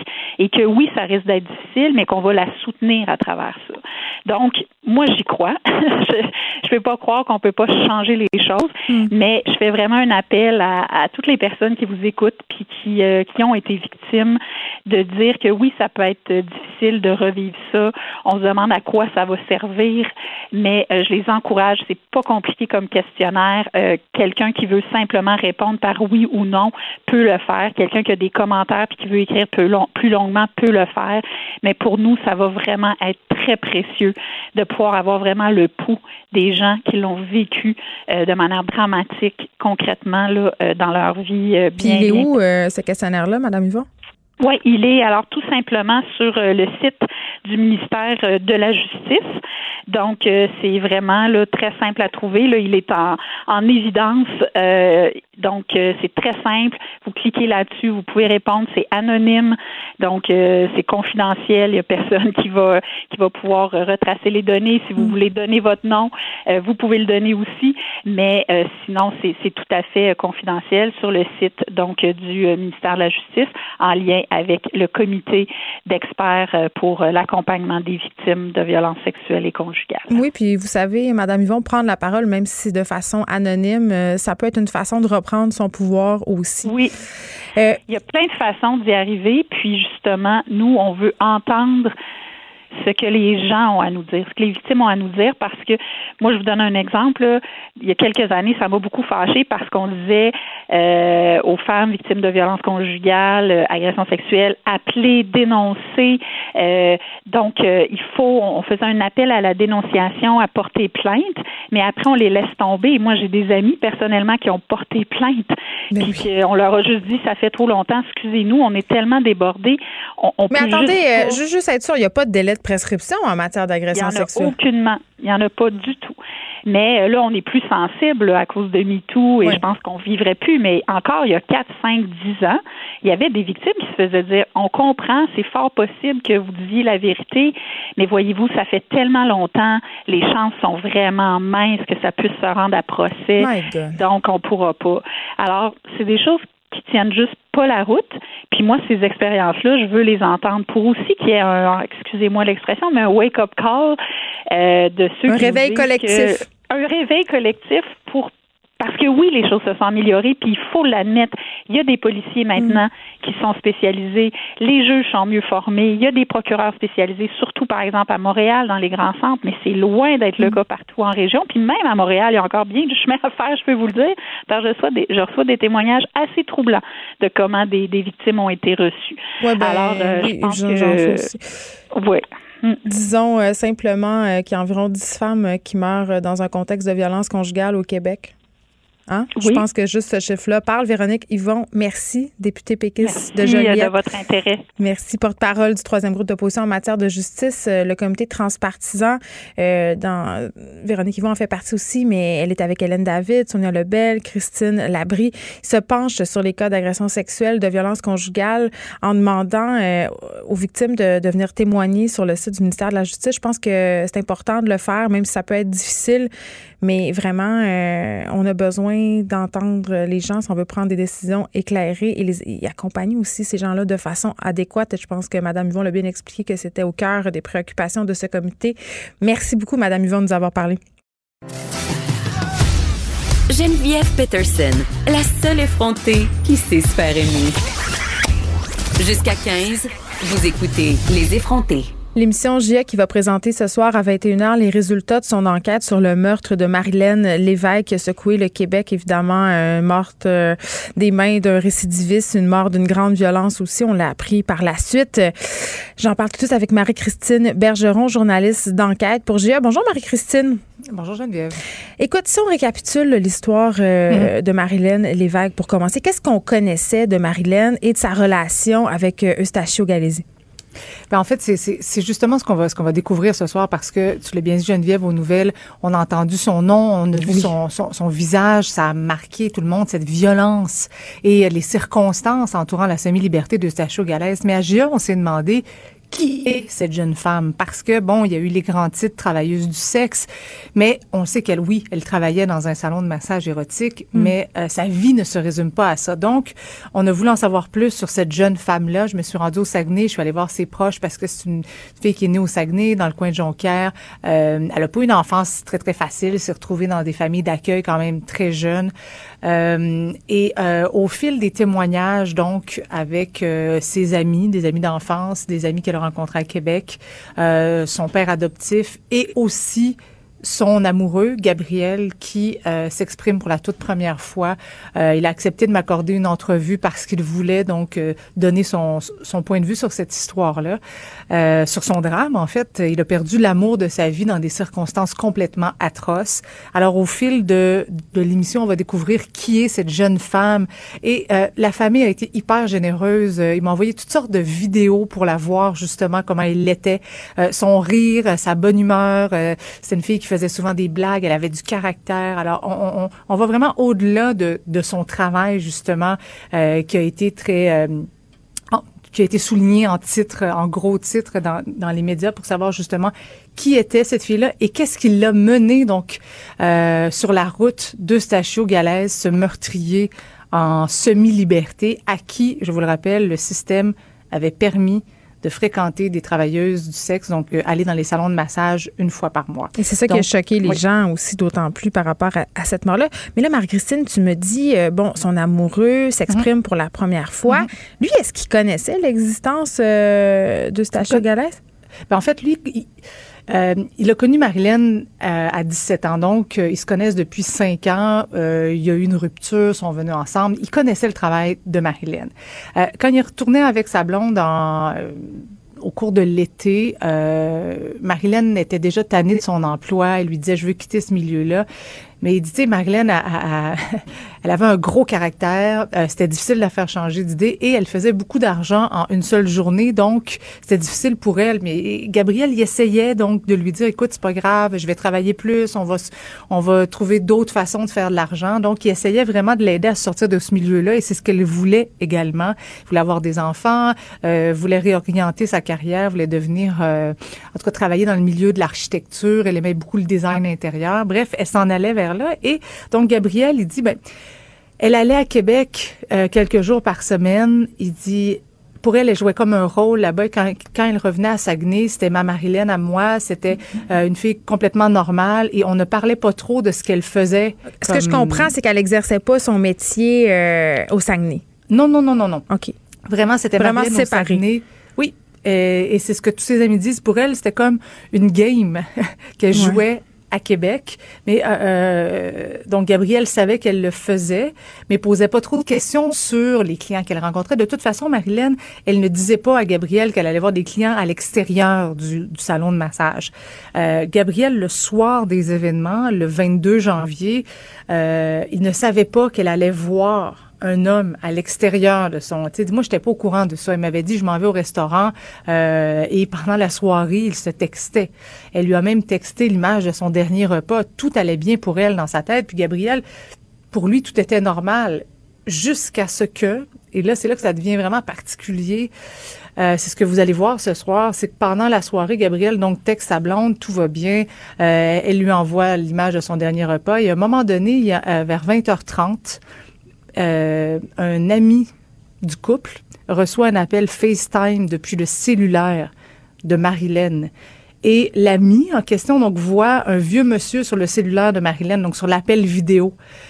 Et euh, c'est à ce moment-là qu'il a appelé Gabriel. Il dit Écoute, ta blonde me fait un appel euh, vidéo et je vois un vieux monsieur sur l'image. Mon Dieu, c'était lui, c'était Eustache Galès. Oui, exactement. C'était Ah. après le meurtre. Ouais, ouais, ouais. Alors, euh, Gabriel, lui, tout de suite, il a compris qu'il y a quelque chose qui fonctionnait pas, qui allait pas bien. Il a essayé de téléphoner à Marilyn, ça n'a pas répondu. Donc, euh, il savait à quel euh, restaurant elle était, quel hôtel. Donc, euh, il a téléphoné. Puis finalement, c'est un agent de police qui, lui- qui lui a annoncé que Marilyn, elle était retrouvée morte. Et lui, tout de suite, a su dans sa tête que c'était cet homme-là, parce que Marilyn lui avait déjà parlé d'un client au salon qui sortait de prison pour un événement, pour quelque chose avec sa femme. Parce qu'on sait que Stachio Galaise, aujourd'hui, euh, sortait de prison pour le meurtre sordide de sa femme en 2004. Alors bref, c'est tout ça qu'on va. Il y a beaucoup d'éléments dans, dans cette émission-là. Donc nous, on essaie de, de décortiquer tout ça en passant d'abord par l'histoire de Marilyn, ensuite le, le, le parcours du, du, du meurtrier, ce qu'il a fait avant, ce qu'il a fait après, et ensuite les questions qui se posent.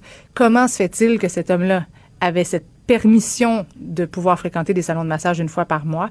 Euh, vous allez entendre d'anciens commissaires, euh, Dave Blackburn et Jean-Claude Boyer, qui euh, sont très critiques à l'endroit du, euh, du système. Service correctionnel Canada et la Commission des libérations conditionnelles dénoncent le fait que actuellement 13 des 18 commissaires fédéraux au Québec ont moins de deux ans d'expérience parce qu'il y a eu tout un ménage euh, dans la nomination des commissaires euh, lorsque le Parti libéral est arrivé au pouvoir. Donc, il y a un manque d'expérience selon eux et euh, c'est ce qu'on va soulever ce soir. Donc, où sont les failles? Qu'est-ce qui s'est passé? Et comment éventuellement on pourra éviter un tel drame? Parce que cet homme-là avait tout un profil. C'est à ne pas manquer. C'est ce soir à 21h à TVA. Marc-Christine Bergeron, merci, journaliste d'enquête pour l'émission. JE. Merci beaucoup. De 13 à 15. Les effrontés. Parlons maintenant d'un métier euh, fascinant. Quelque chose euh, qu'on a tous rêvé de faire quand on avait 5-6 ans. Et lui, il a décidé de le faire pour vrai, le métier d'aventurier. Euh, je vais tout de suite rejoindre Frédéric Dion, qui veut devenir le premier homme à atteindre le centre de tous les continents. Bonjour Frédéric Dion. Bonjour. Écoute, on peut te voir euh, à l'œuvre dans une vidéo qui a été publiée sur notre plateforme euh, des images assez saisissantes. Mais là, je veux dire, tu sais, devenir aventurier, c'est quelque chose qu'on voit dans les livres. Là, moi, je veux savoir comment on devient aventurier, comment ça naît, cette idée-là, dans notre tête que c'est possible et, comment on décide d'accomplir ce, ce défi-là, d'atteindre le centre de tous les continents? ben, D'abord, je, je dois vous faire une confidence. Le, le- le métier d'aventurier, c'est c'est pas un métier, c'est pas payant. Ce qui, paye- ce qui me permet d'en gagner ma vie, c'est les conférences que Ok. je tire de mes aventures. Ben, quand même. Donc, euh, donc, les, aventures, c'est le contenu, puis les conférences, ben, c'est ce qui me permet de gagner ma vie. Euh, maintenant, euh, comment ça a commencé? Ben, ça a commencé avec, euh, avec la question, mais est-ce que c'est possible de réaliser nos rêves si on si on s'y met vraiment à 100% qu'on met les efforts pour, pour réussir? Euh, puis, puis ben, pour moi, la réponse a été oui. J'ai fait une première grande aventure avec des images extraordinaires. J'ai été chanceux. Euh, d'une certaine façon, euh, j'ai ramené des images à un moment donné. Il y a un louveteau qui m'a pris pour son père. bon, toutes sortes de, de, situations qui ont fait que j'ai pu en donner des conférences. Puis mm-hmm. ben, à partir de là, pour moi, le, le plaisir de préparer une aventure, euh, de la vivre, euh, c'était exceptionnel. Puis le plaisir de la partager, ben, c'était quelque chose que j'aimais encore plus faire. Donc, euh, ben, de là, devenu comme impossible pour moi de, faire marche arrière. Bon, ce que je comprends, toi, Frédéric Dion, t'asseoir sur ton divan puis checker des séries sur Netflix, pas tant. aussi. Ah ouais, OK. T'es pas une espèce d'hyperactif, tout le temps en vélo, tout le temps en train de courir, tout le temps en train de faire de la planche à voile? Ben, l'idée, c'est de balancer. C'est sûr que si on est spectateur pendant des heures à chaque jour, ben là, il reste moins de temps pour faire les autres choses. Donc, euh, j'essaie de, passer un maximum de temps dans ce que j'aime faire, puis dans, ce qui me permet de me réaliser. Euh, mais oui, une fois que je suis brûlé, là, ben, je m'assois devant la TV, puis j'en écoute un peu. Non, mais attends, là, hier, on voulait te parler, puis tu pouvais pas parce que t'étais parti faire de l'escalade. Euh, OK. Là, euh, tu veux atteindre le centre de tous les continents par un moyen, par un sport différent, dans le fond. Et là, si je comprends bien, tu as déjà fait deux continents. Raconte-nous un peu ton, ton parcours passé. Euh, oui, ben en fait, ce projet-là a commencé avec l'Antarctique. Je voulais atteindre le centre de l'Antarctique seul. ce que j'ai fait, et d'ailleurs, je suis la seule personne au monde à avoir atteint le centre de l'Antarctique seul. Euh, ça s'appelle, le centre de l'Antarctique, ça s'appelle le pôle sud d'inaccessibilité. Euh, bon, mais ça le dit. Exactement. et, il y a à travers le monde, ben, ce continent est donc sept pôles d'inaccessibilité. Euh, et, et, là, je me suis dit, OK, je pourrais faire ça, mais je voudrais le faire à ma façon, euh, avec avec des sports différents parce que bon, je suis un aventurier qui fait pas que du kayak ou que du ski tiré par cerf-volant. Euh, Le gros euh, cliché. donc, ben, l'idée c'est de s'amuser. Donc là, je reviens d'Amérique du Sud. C'était mon deuxième pôle en Amérique du Sud qu'on mm. a fait en vélo. On a fait un petit bout à la nage. On a essayé de descendre une rivière. Finalement, on a changé d'idée. C'était, c'était un peu trop extrême. Euh, mais, mais bon, ça donne une aventure extraordinaire. Les gars avec qui je l'ai fait, euh, Jacob Racine, Daniel Barriot, c'est des aventuriers exceptionnels. Euh, puis, on a un film, puis un tournage de cette aventure-là exceptionnel. Donc là, pour moi, le, travail, le, gros de ma job, c'est d'être assis devant mon ordinateur puis de faire un film puis une conférence avec ça. Là, on te voit dans la vidéo de tabloïd, tu nages dans l'océan avec ton vélo puis tout ton matériel. Moi, je regardais ça, je me disais, là, mettons, comment est-ce même possible de nager avec un vélo et tout son gear? comment on arrive à faire ça? Oui, ben, je pense que mon exploit dans ce cas-ci, c'est d'avoir réussi à convaincre mes coéquipiers qu'on pouvait le faire. Oui, mais c'est un euh, peu fou quand même. Faut, est-ce que, il faut avoir un certain sens du risque quand même, là. Ben, euh, on, on c'était pas risqué c'est exceptionnel. Ça fait des images extrêmes euh, et qu'on n'a jamais vues. Euh, mais on s'en est parlé après avoir fait notre débarquement, qui s'est pas passé comme on pensait. Petit peu plus rock'n'roll qu'on pensait. Euh, on n'a pas eu peur pour nos vies, on n'a pas eu peur pour notre santé, on a eu peur pour notre matériel. Oui, c'est sûr que quand la vague vient se casser sur les roches. parce qu'il y avait beaucoup de vagues ce jour-là. -là, c'est ce qu'on peut voir dans la vidéo. Ça brassait pas mal. Mais on s'en est bien sorti. J'ai vraiment des belles images. Je te le confirme. Euh, tu as aussi été un feu dans ta tente. Tu as affronté un blizzard. Comment on fait pour affronter tout ça en mode survie? Bien, quand tout ne se passe pas comme prévu, quand ça déraille, en fait, c'est le début de l'aventure. Tu sais, moi, je faisais un scout avant. Euh, les fins de semaine, les camps de scouts que je me rappelle le plus, c'est pas sûr où que tout s'est bien passé, qu'il a fait beau. Non, c'est sûr où est-ce qu'il a mouillé tout le camp, c'est sûr où est-ce qu'on a oublié euh, ben, la vaisselle pour faire la, nourriture, c'est celle où est-ce qu'on a eu à serrer les coudes, à travailler plus fort.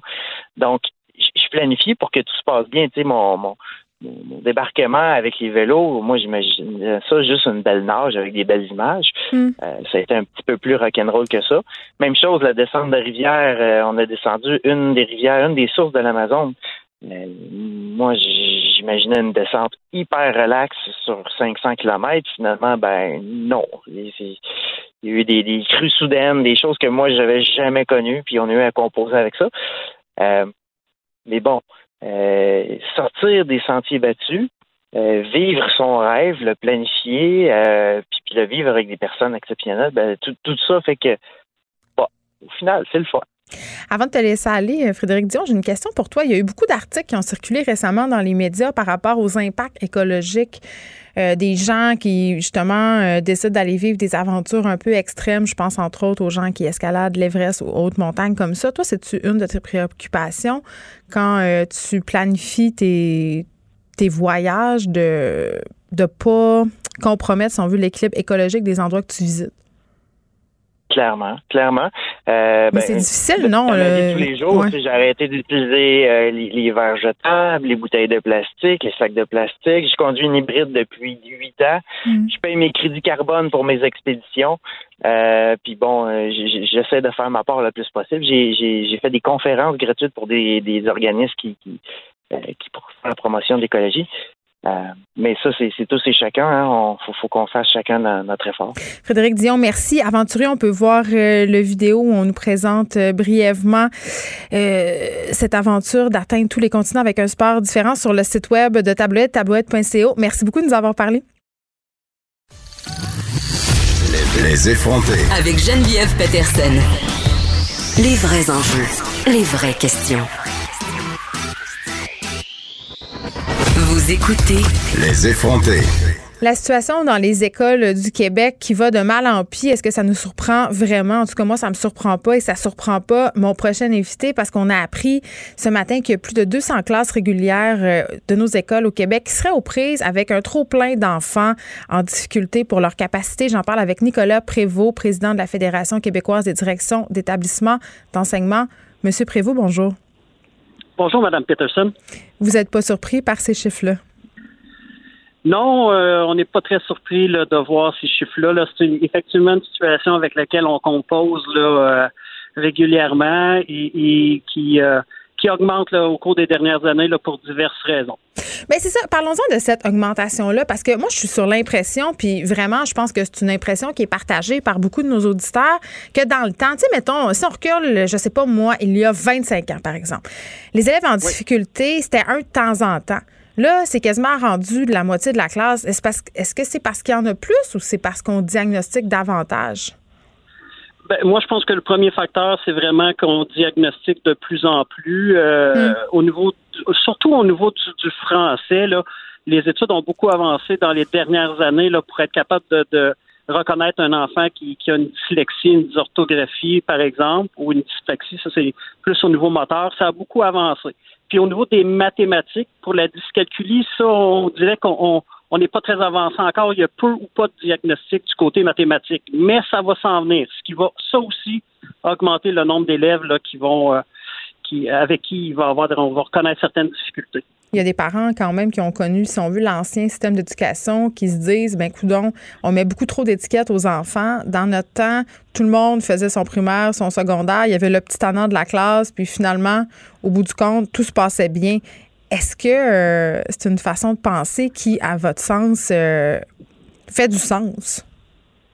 Ben, écoutez, euh, est-ce que le nombre, moi je pense que dans le nombre, je suis pas certain qu'il y en ait plus qu'il y en avait avant. Je pense que on a beaucoup d'élèves qui, à l'époque avaient des troubles d'apprentissage, Ouais. mais qui parlaient pas ou qui dérangeaient pas en classe. Puis euh, c'est triste à dire là, mais il était un peu oublié. Euh, tu sais, il dérangeait pas, donc on s'en Ben, souvent, ils décrochaient aussi, ces élèves-là, à un moment donné, là, au secondaire. Ouais, Là, euh, secondaire, mais il accumulait un certain retard, puis effectivement, il décrochait. Et là, bon, ce que je trouve un peu alarmant avec ce que ce qu'on a appris ce matin, ces 200 classes où on a beaucoup, beaucoup, beaucoup d'élèves en difficulté, c'est que d'un côté, on a ces élèves en, en difficulté-là qui tirent, pardonnez-moi l'expression, beaucoup de jus à leurs enseignants. Euh, Puis ces enseignants-là, ils sont débordés, ils peuvent pas leur donner tous les services auxquels ils auraient droit. Mais les élèves euh, réguliers, eux autres, puis je veux pas dire utiliser le mot normaux, mais vous comprenez ce que je veux dire, ceux qui n'ont pas de difficultés majeures, eux non Ouais, plus, ils sont pas euh, pris en charge adéquatement. Fait que personne reçoit l'enseignement auquel il aurait droit finalement. C'est ce que je comprends de ça, moi. Ben, c'est, il faut pas se faire de cachette. Là. C'est excessivement difficile pour les enseignants présentement, euh, avec le nombre de diagnostics, le nombre de, de mesures adaptatives qu'on doit mettre en, mettre en place en classe. Le, but, c'est de toujours trouver un équilibre parce que l'intégration à tout prix, effectivement, il y a des cas qui sont beaucoup trop complexes qui demandent plus que l'aide de l'école, où on a besoin de, services externes, exemple en pédopsychiatrie. Et on sait qu'une intégration, quand même, est bon pour certains élèves. C'est de trouver un, un équilibre dans tout ça là, pour, oui, faire une intégration de certains élèves en difficulté, mais pas à tout prix et pas euh, un nombre majeur en classe où là, il y a plus d'élèves en difficulté que d'élèves euh, qui ont un cheminement plus, euh, on va dire ça comme ça, un peu plus normal. Sur les 72 organisations qu'on a regardé euh, avec le journal de Montréal, bon, il y a une cinquantaine qui ont transmis des chiffres qui permettent justement d'en être arrivé à cette proportion d'élèves. Ces élèves-là, ils ont un plan d'intervention. Euh, moi, je veux savoir, là, quand on fait un plan d'intervention pour un élève, euh, c'est dans quel, je veux dire, qu'est-ce qui justifie ça? Est-ce que c'est, ça peut être un, un problème mineur ou c'est tout le temps des problèmes quand même assez importants? Non, mais écoutez, il y a plusieurs. Un, à partir du moment où l'élève a des difficultés, un parent ou un enseignant ou la direction de l'école ou un membre du personnel pourrait faire la demande de mettre en place un plan d'intervention. Dans un premier temps, la première fois qu'on fait le plan, euh, là, souvent, c'est un peu plus euh, complexe, c'est un peu plus organisé. Il, y a il peut y avoir beaucoup d'intervenants autour de, la table, mais les années subséquentes, quand on fait le suivi du plan, souvent, il y a un petit peu moins d'intervenants.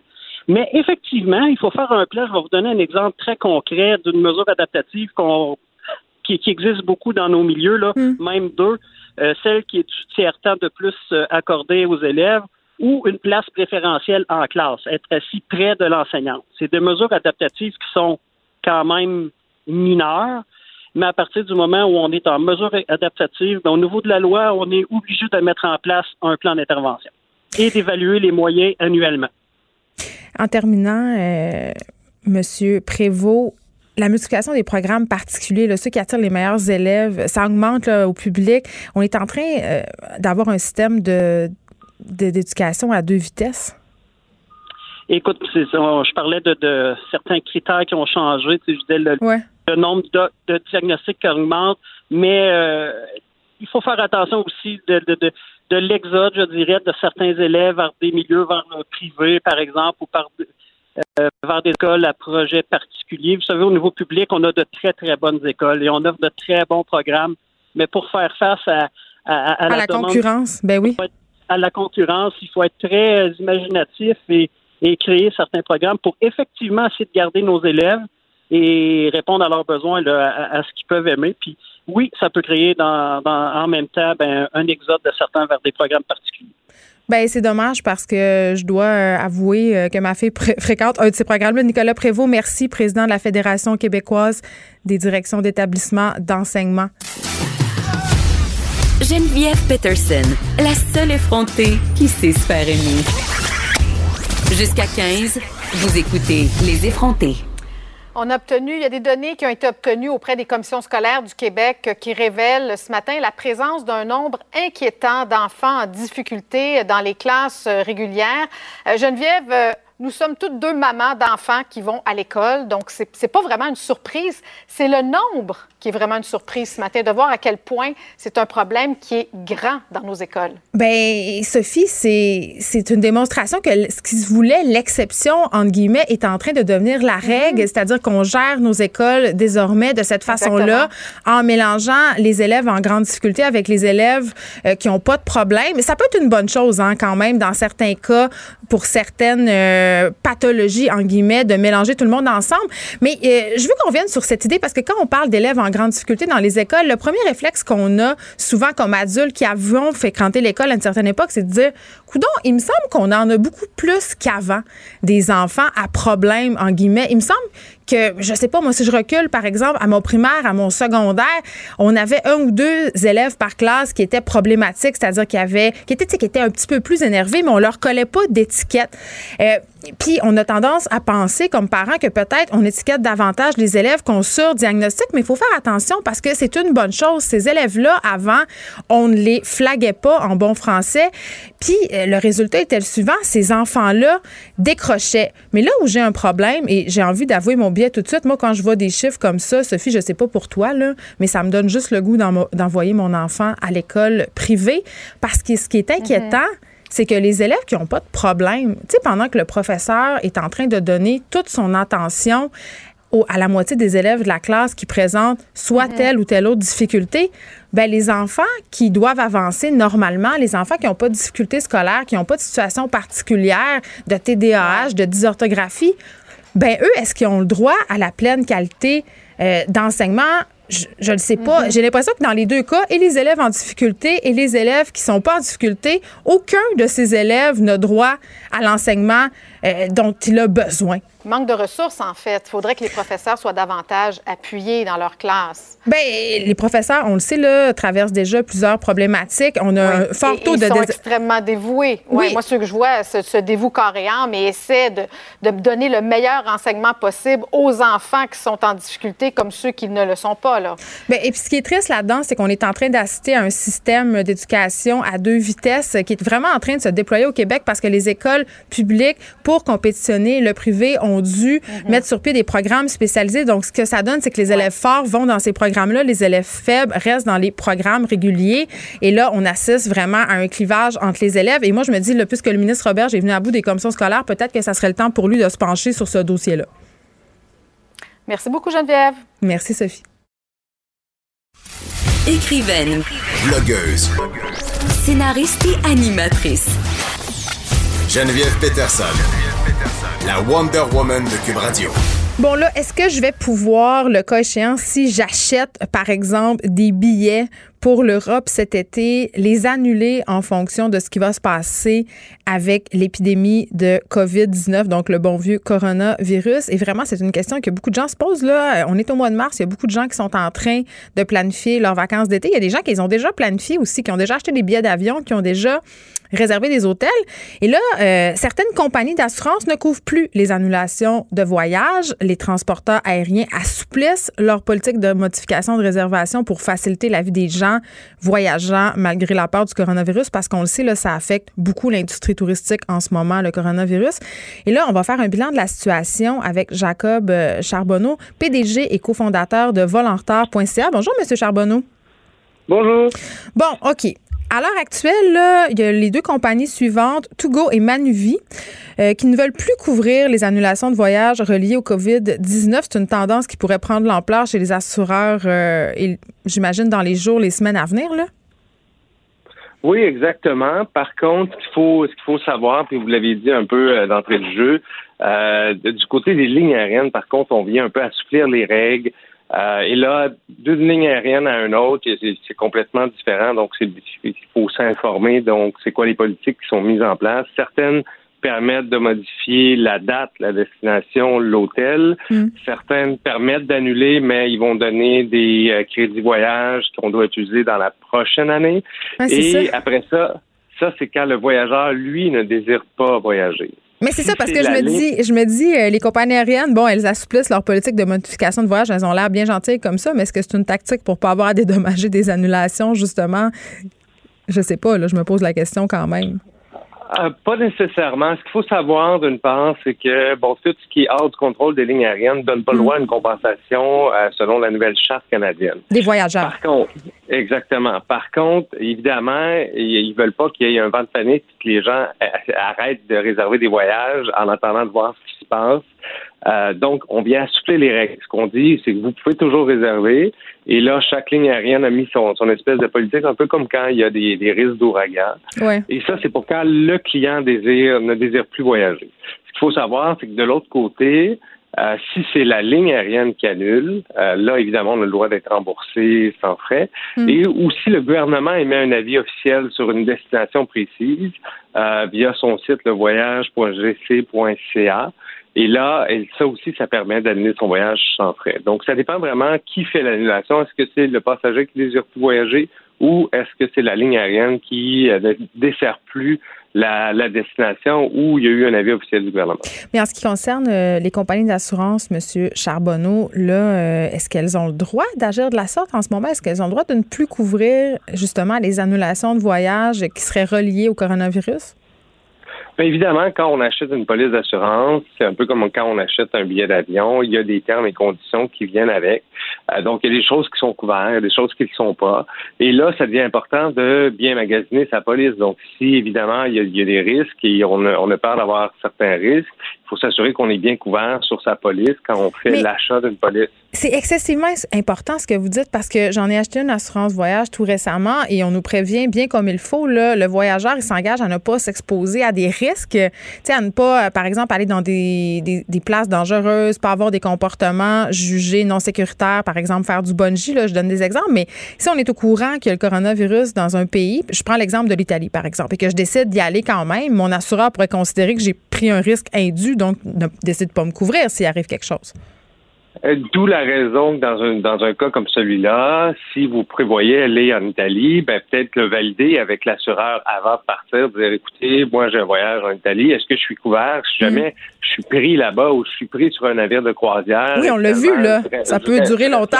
Trois, exactement trois semaines de plus. Est-ce que je vais être dédommagé là? OK. Là, euh, l'industrie du voyage, là, on le sait, là, souffre vraiment beaucoup des contre-pouls de la crise du coronavirus. Vous, euh, chez Volantar, qu'est-ce que vous conseillez aux voyageurs qui décident de partir quand même? Parce qu'on se pose même la question, euh, puis moi, je me la pose vraiment, est-ce que je pars cet été? Oui, bon, ben évidemment, c'est de suivre la, situation. Euh, de, mon côté, personnellement, je ne conseille pas aux, gens d'arrêter de voyager. ça, c'est ça, vous allez prêcher pour votre paroisse. Non, ben moi, moi, ça, moi, ça change pas. C'est l'annulation qui va. Si les gens arrêtent de voyager, ça me touche pas. Par contre, si vous voyagez, assurez-vous que vous êtes couvert avec votre, votre police d'assurance. Assurez-vous que vous avez des, modalités flexibles. Donc, s'il y a un nouveau pays qui devient euh, qui devient problématique, ben, vous puissiez changer de destination. Mais il faut s'entendre, le coronavirus, là, ça fait beaucoup, beaucoup moins de morts que la grippe. Est-ce que les gens arrêtent de voyager parce qu'il y a de la grippe? il faut, faut peser le pour et le contre. Ce qu'on veut éviter, c'est une pandémie. Hmm. Donc, ça, ça, ça se propage partout. Donc, évidemment, on va éviter euh, les, regroupements de personnes, on va éviter, on va éviter des pays qui sont plus touchés. Est-ce que mon conseil, c'est d'arrêter de voyager? Non, mais s'assurer qu'on est bien protégé, oui. Peut-être qu'on attend l'année prochaine pour visiter la muraille de Chine. Jacob Charbonneau, PDG cofondateur de Volontaire, merci. Euh, L'Association internationale du transport aérien a estimé quand même que les compagnies risquent de subir cette année des pertes de revenus allant de 63 milliards à 113 milliards de dollars américains uniquement dans le secteur euh, du transport de passagers, donc l'industrie qui est durement touchée par cette crise du coronavirus. Merci de nous avoir parlé. Je vous en prie. Geneviève Peterson, la seule effrontée qui sait se faire aimer. Jusqu'à 15. Vous écoutez Les effrontés. Pourquoi tu ris, Caroline J. Murphy? je trouve pas que je me fais aimer? J'avais pas entendu cette pub-là. Euh, à chaque fois, je fais comme si je l'entendais pas. Je trouve ça parfait qu'on ait besoin de le rappeler, tu sais. je, ne Aimez-moi. aimer. Oui, oui, oui. Aimez-moi. L'amour, l'amour, l'amour. Bon, c'est mon moment préféré de la semaine. Tout le monde le sait, je m'en cache plus, ça fait longtemps. Le moment des potins. Tu n'en es jamais caché, je pense. Ah, c'est vrai, hein? T'es toujours bien assumé. Oui, je suis toujours appréciée j'ai euh, envie, comme une reine. Là, tu veux-tu commencer? Je, suis comme. Euh... Sais pas par quoi commencer. Ben, je vais hein? commencer par Berlusconi, ben, mais je sais pas si c'est un ordre de chronique. Non, non, il est, il est, il est en premier? Il est, il est, dans le top. Le mais cochon. Parce qu'il y a une, euh, parce qu'il y a une suite logique, là. Tu vas comprendre. Euh, vas-y, vas-y. Alors, Berlusconi, Silvio, hein, de son prénom. ex, j'allais dire président, premier ministre, j'ai un blanc, mais italien. En tout cas, en Italie. Euh, euh, euh, voilà. alors, il a 83 ans. Hein, on se rappelle, il est connu pour ses, ses, orgies, hein, on va le dire. Le même âge que Gabriel Masneff, un hasard? Un hasard. Hmm, pas sûr. Et donc, il vient de laisser sa copine qui a 34 ans pour une fille plus jeune. Ah. donc, sa nouvelle, euh, sa nouvelle flamme a 30 ans.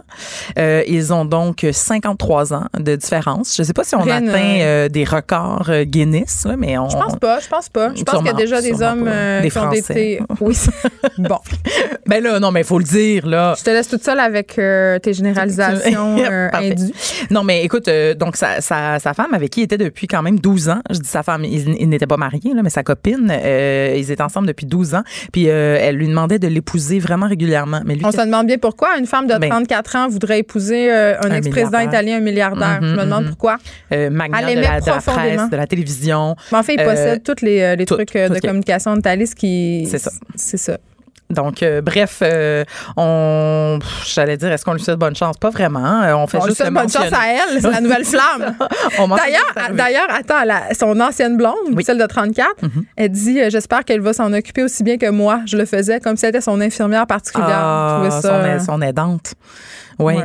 Mais euh, il y a eu un beau, un joli burn, par exemple. Ça, c'était drôle parce que la nouvelle flamme là, de 30 ans, euh, Martha, de son prénom, est une parlementaire du parti de, de Berlusconi. Et euh, ils ont C'était été pas vus. Safia fan club ou ça, c'était l'autre? Non, ça, c'était Pascalé, l'ancienne de 34. particulier quand même. La vieille Geneviève, ça, c'est la vieille. La vieille de 34. Euh, Mais la nouvelle qui est parlementaire a été vue dans un hôtel suisse avec Silvio en train de promener ses chiens, mais les chiens de, de Berlusconi et de son ex. Donc l'ex, la vieille de 34 ans, a commenté "Ben ça m'amuse de voir un membre du Parlement promener mon chien." hein? Ah, mon Dieu. Ah non non, mais euh, j'hésite les bons potins. Président du Conseil italien qu'on dit.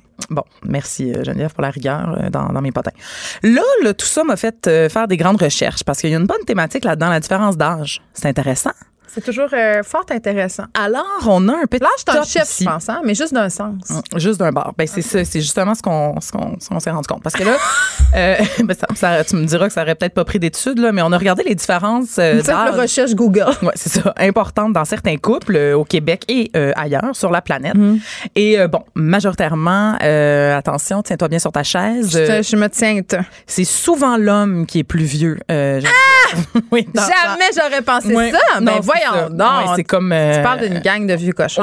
Fait que là, j'en ai une couple. Là, je les ai mis en ordre d'écart Est-ce que tu as des sources de ça? Est-ce que tu as des preuves de ce que tu avances? Ben, c'est. euh, c'est euh, non.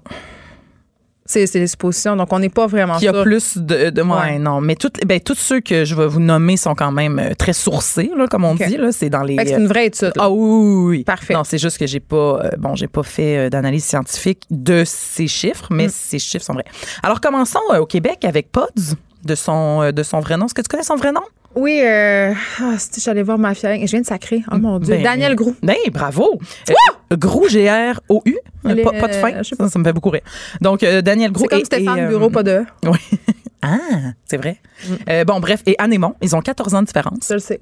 Là, ça- là, on commence, on commence. euh, On commence soft en 14 maudit, ans, là, pas- pas 14 ans. C'est la différence d'âge normale à Hollywood entre les acteurs et les actrices qui jouent des rôles au cinéma? Ben justement, George Clooney et sa brillante femme Amal Clooney Ils sont aujourd'hui. encore ensemble? toujours ensemble. Ils sont pas divorcés, Vert. la- la- la- la- l'avocate en droit international? Hey, hey, fais-moi pas capoter. Ils étaient pas la dernière fois que j'ai regardé. Là. Ben regarde, parce que je pense que ça a changé depuis hier. Ils ont combien de différences Ils ont d'âge? 17 euh? ans, 17 ans. Donc, on Je vais le chercher, on moi. monte, Continue. euh, On monte 17 doucement. ans, OK? Oui, ben, je suis en train, mais tu peux, tu peux le faire en même temps. Ensuite de ça, Marie-Kate Olson et. Ça, c'est la quand- jumelle, Quand ça. je parlais des Français tout à l'heure, et Ouais. Olivier Sarkozy, le demi-frère euh, de l'autre, ils ont aussi 17 ans. Au Québec, 19 ans de différence, Roy Dupuis et sa copine, euh, Christine Beaulieu, quand Hmm. même. Là, on va stepper, hein, on va stepper. Ah, regarde, tu vois, malgré les rumeurs, les rumeurs Ah, tu vois. Amal et Georges T'essayes de. savoir qu'ils ne divorcent pas. Mais c'est ça. T'essayes, là, de, de, de, montrer que je manque de rigueur. Mais Je voulais me pogner à mal. Est Hum, vraiment chicks. Là, je- j'en avais beaucoup, mais sautons là, dans le crunchy. On va aller avec les 25 ans de différence en montant, go. parce que là, on n'a peut-être pas tant de temps que ça à perdre. Euh, ben, celle qui a parti euh, la mode, euh, c'est pas vrai, mais Catherine, non. Catherine Zeta-Jones. Non, là, je suis avec les couples vivants euh, pour le moment. Catherine Zeta-Jones et Michael Douglas, qui est rendu à 75 ans. Donc, eux ont 25 C'est- ans de Est-ce que c'est lui même. qui a pogné le cancer de la gorge parce qu'il a trop fait de cuni, donc c'était la faute des femmes? Ah, mon Dieu, ça, je sais pas. Mm. Mais c'est une belle histoire, par exemple. J'aimerais ça savoir. Est-ce que vous pouvez nous appeler? Euh, Virginie Coussa. On revient, on revient Et Claude. Meunier. Et Claude Meunier, 26 ans, quand même. Euh, Paul Pichet. Qui? Mais voyons. on Le chanteur? Ben oui, Paul Pichet. Lol. Et sa copine Filion Labelle, attention, 37 ans. Éric Larochelière aussi. euh, pas Luc Larochelière. Larochelière. euh, une pas pire jeune blonde aussi. Ben, pas tant que ça. Quand même. Ouais, mais pas, on parle pas de- on n'est pas dans l'ordre des, des 37 ans, là. D'accord. Donc ça, c'était euh, celui que j'ai trouvé avec le plus de différence d'âge. OK. À titre comparatif, Céline Dion et René Angélil avaient 26 ans d'écart. Mais, euh, voyons, Claude, Claude, Claude, celui qui se fait pogner sous au volant, là. Cl- Claude Dubois. Claude Dubois, Ben, Cristal! ben oui. C'était pas pire, ça Mais aussi. c'était mon prochain. Ah, Euh, Claude avait 60 ans à, à l'époque de leur relation et Cristal en avait 23. Donc, ils avaient aussi 37 Hmm. Mais je comprends ans. pas qu'est-ce qu'ils trouvent, euh, ces femmes-là. Qu'est-ce qui est le fun d'en sortir avec un vieux monsieur? Ah, quand ben, t'as 23 ans. Parce que, tu sais, à force la je- Non, je comprends que ces vieux messieurs-là sont bien nantis financièrement, donc c'est le fun. Tu vas au restaurant, ils t'amènent en voyage.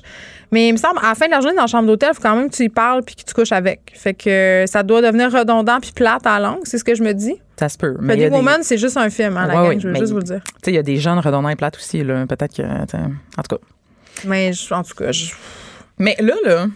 Fais-moi pas croire que la fille qui sort avec Berlusconi, qui a 30 ans de différence, elle l'aime pour sa Non, là, personnalité. là. je, je- je- je ne te ferai rien à croire là-dessus. pourquoi ces filles-là? Est-ce que c'est un hasard s'ils sortent tout le temps avec des gars millionnaires? Tu sais, c'est- bizarre quand même. Ouais, c'est pas des, pas des, des, des vieux pauvres pauvres. Tu sais, je pense pas que Roger, 65 ans, plombier à Canton Tremblay, hein, il se-? Canton Tremblay, Parfait. je pense pas qu'il Hmm. se pogne euh, Isabelle, 21 ans. Ça doit être très, très rare. Ça doit être rare. Bon, ça, Ça doit être mon rare, petit mais- commentaire. Tu pensais pas que j'allais que ça allait me fâcher de même? T'as- hein? ouais, C'est parce que ouais. une femme vieillissante puis jalouse. Mais, mais veux-tu que je te parle des femmes vieillissantes entre très, très, très gros guillemets qui, elles, ont des euh, conjoints plus jeunes? Parce que j'en ai quand même répertorié quelques-uns pour euh, notre grand plaisir, quelques-uns et une. Euh, Emmanuel Macron hein, et sa femme Brigitte, quand même, 25 ans de différence. Euh, Jeannette Bertrand. Un conjoint de 20 ans, son cadet. Ah, tout ben comme oui, mais ça, c'est Madonna. bien, ça. Tout comme Madonna. Un petit, Oui, j'aime ben, ça. en même temps, c'est 20 ans. On ne tombe pas dans le 37 euh, euh, et autres. Là. Euh, Lara Fabian, son, son conjoint, 13 ans de différence. Euh, Ellen DeGeneres et sa copine, 15 ans également. Donc, on, les, euh, on les salue, on, les salue- félicite. on salue tout ce beau monde-là. Donc, c'était c'était ça pour mon top euh, des différences d'âge. OK. Bon, ben ça, ça a quand même donné lieu à toute une histoire. euh, Ben, Berlusconi, ben, c'est il- ça. générer du contenu au sac de chips. Moi, j'ai adoré. Il n'y a pas de nouvelles qui concernent Sylvain Cossette? ben, il est en deuil de... de... Sylvain Cossette a malheureusement perdu son frère cette sais, semaine. c'est ça. Mais oui, euh, grosse semaine en fait pour les Cossettes. euh, donc Sylvain, oui, le frère de Sylvain Cossette a eu un cancer et il est décédé euh, avant hier, si je ne m'abuse. Euh, le chanteur a fait un- une publication sur Instagram, euh, saluer la mémoire de son frère. Et euh, Sylvain Cossette avait également vu sa fille triompher, toi, aux auditions à l'aveugle, à la voix. Ah dimanche. oui, ben oui, ça c'était cute. Bette Cossette. Oui, Hey, moi je la suis. euh, Là, je Bette, peux pas rire de Sylvain. Cossette parce que son frère est mort. A comme un moratoire sur le fait que je ris de lui, En mais il a quand même appelé sa fille Bête Cossette. Oui, mais je- là, là, ça prendrait des recherches à savoir si c'est son nom ou c'est Elisabeth, mais elle l'a juste brandé. C'est pas, mais, Mais, mais toi, tu, Bête toi, tu- Cossette, tu- tu c'est- trouves que ça rime, là, c'est toujours drôle. Ben, fait que même si elle ben, raccourcit, ça reste drôle. Le fait ça? que je trouve drôle que ça rime, c'est une chose, mais il y a aussi d'autres choses que je trouve drôles là-dedans. Ouais. Mais ça, ça m'appartient. Ben, tout à fait. Mais, euh, non, mais en tout Mais cas. c'est fascinant. Mais on, ben, on lui souhaite bonne chance. Il y a beaucoup Toujours de gens de famous à la voix. Ben, c'est ça, là. Suzy, Nathalie. Hey, j'ai fait le quiz. Oh my God.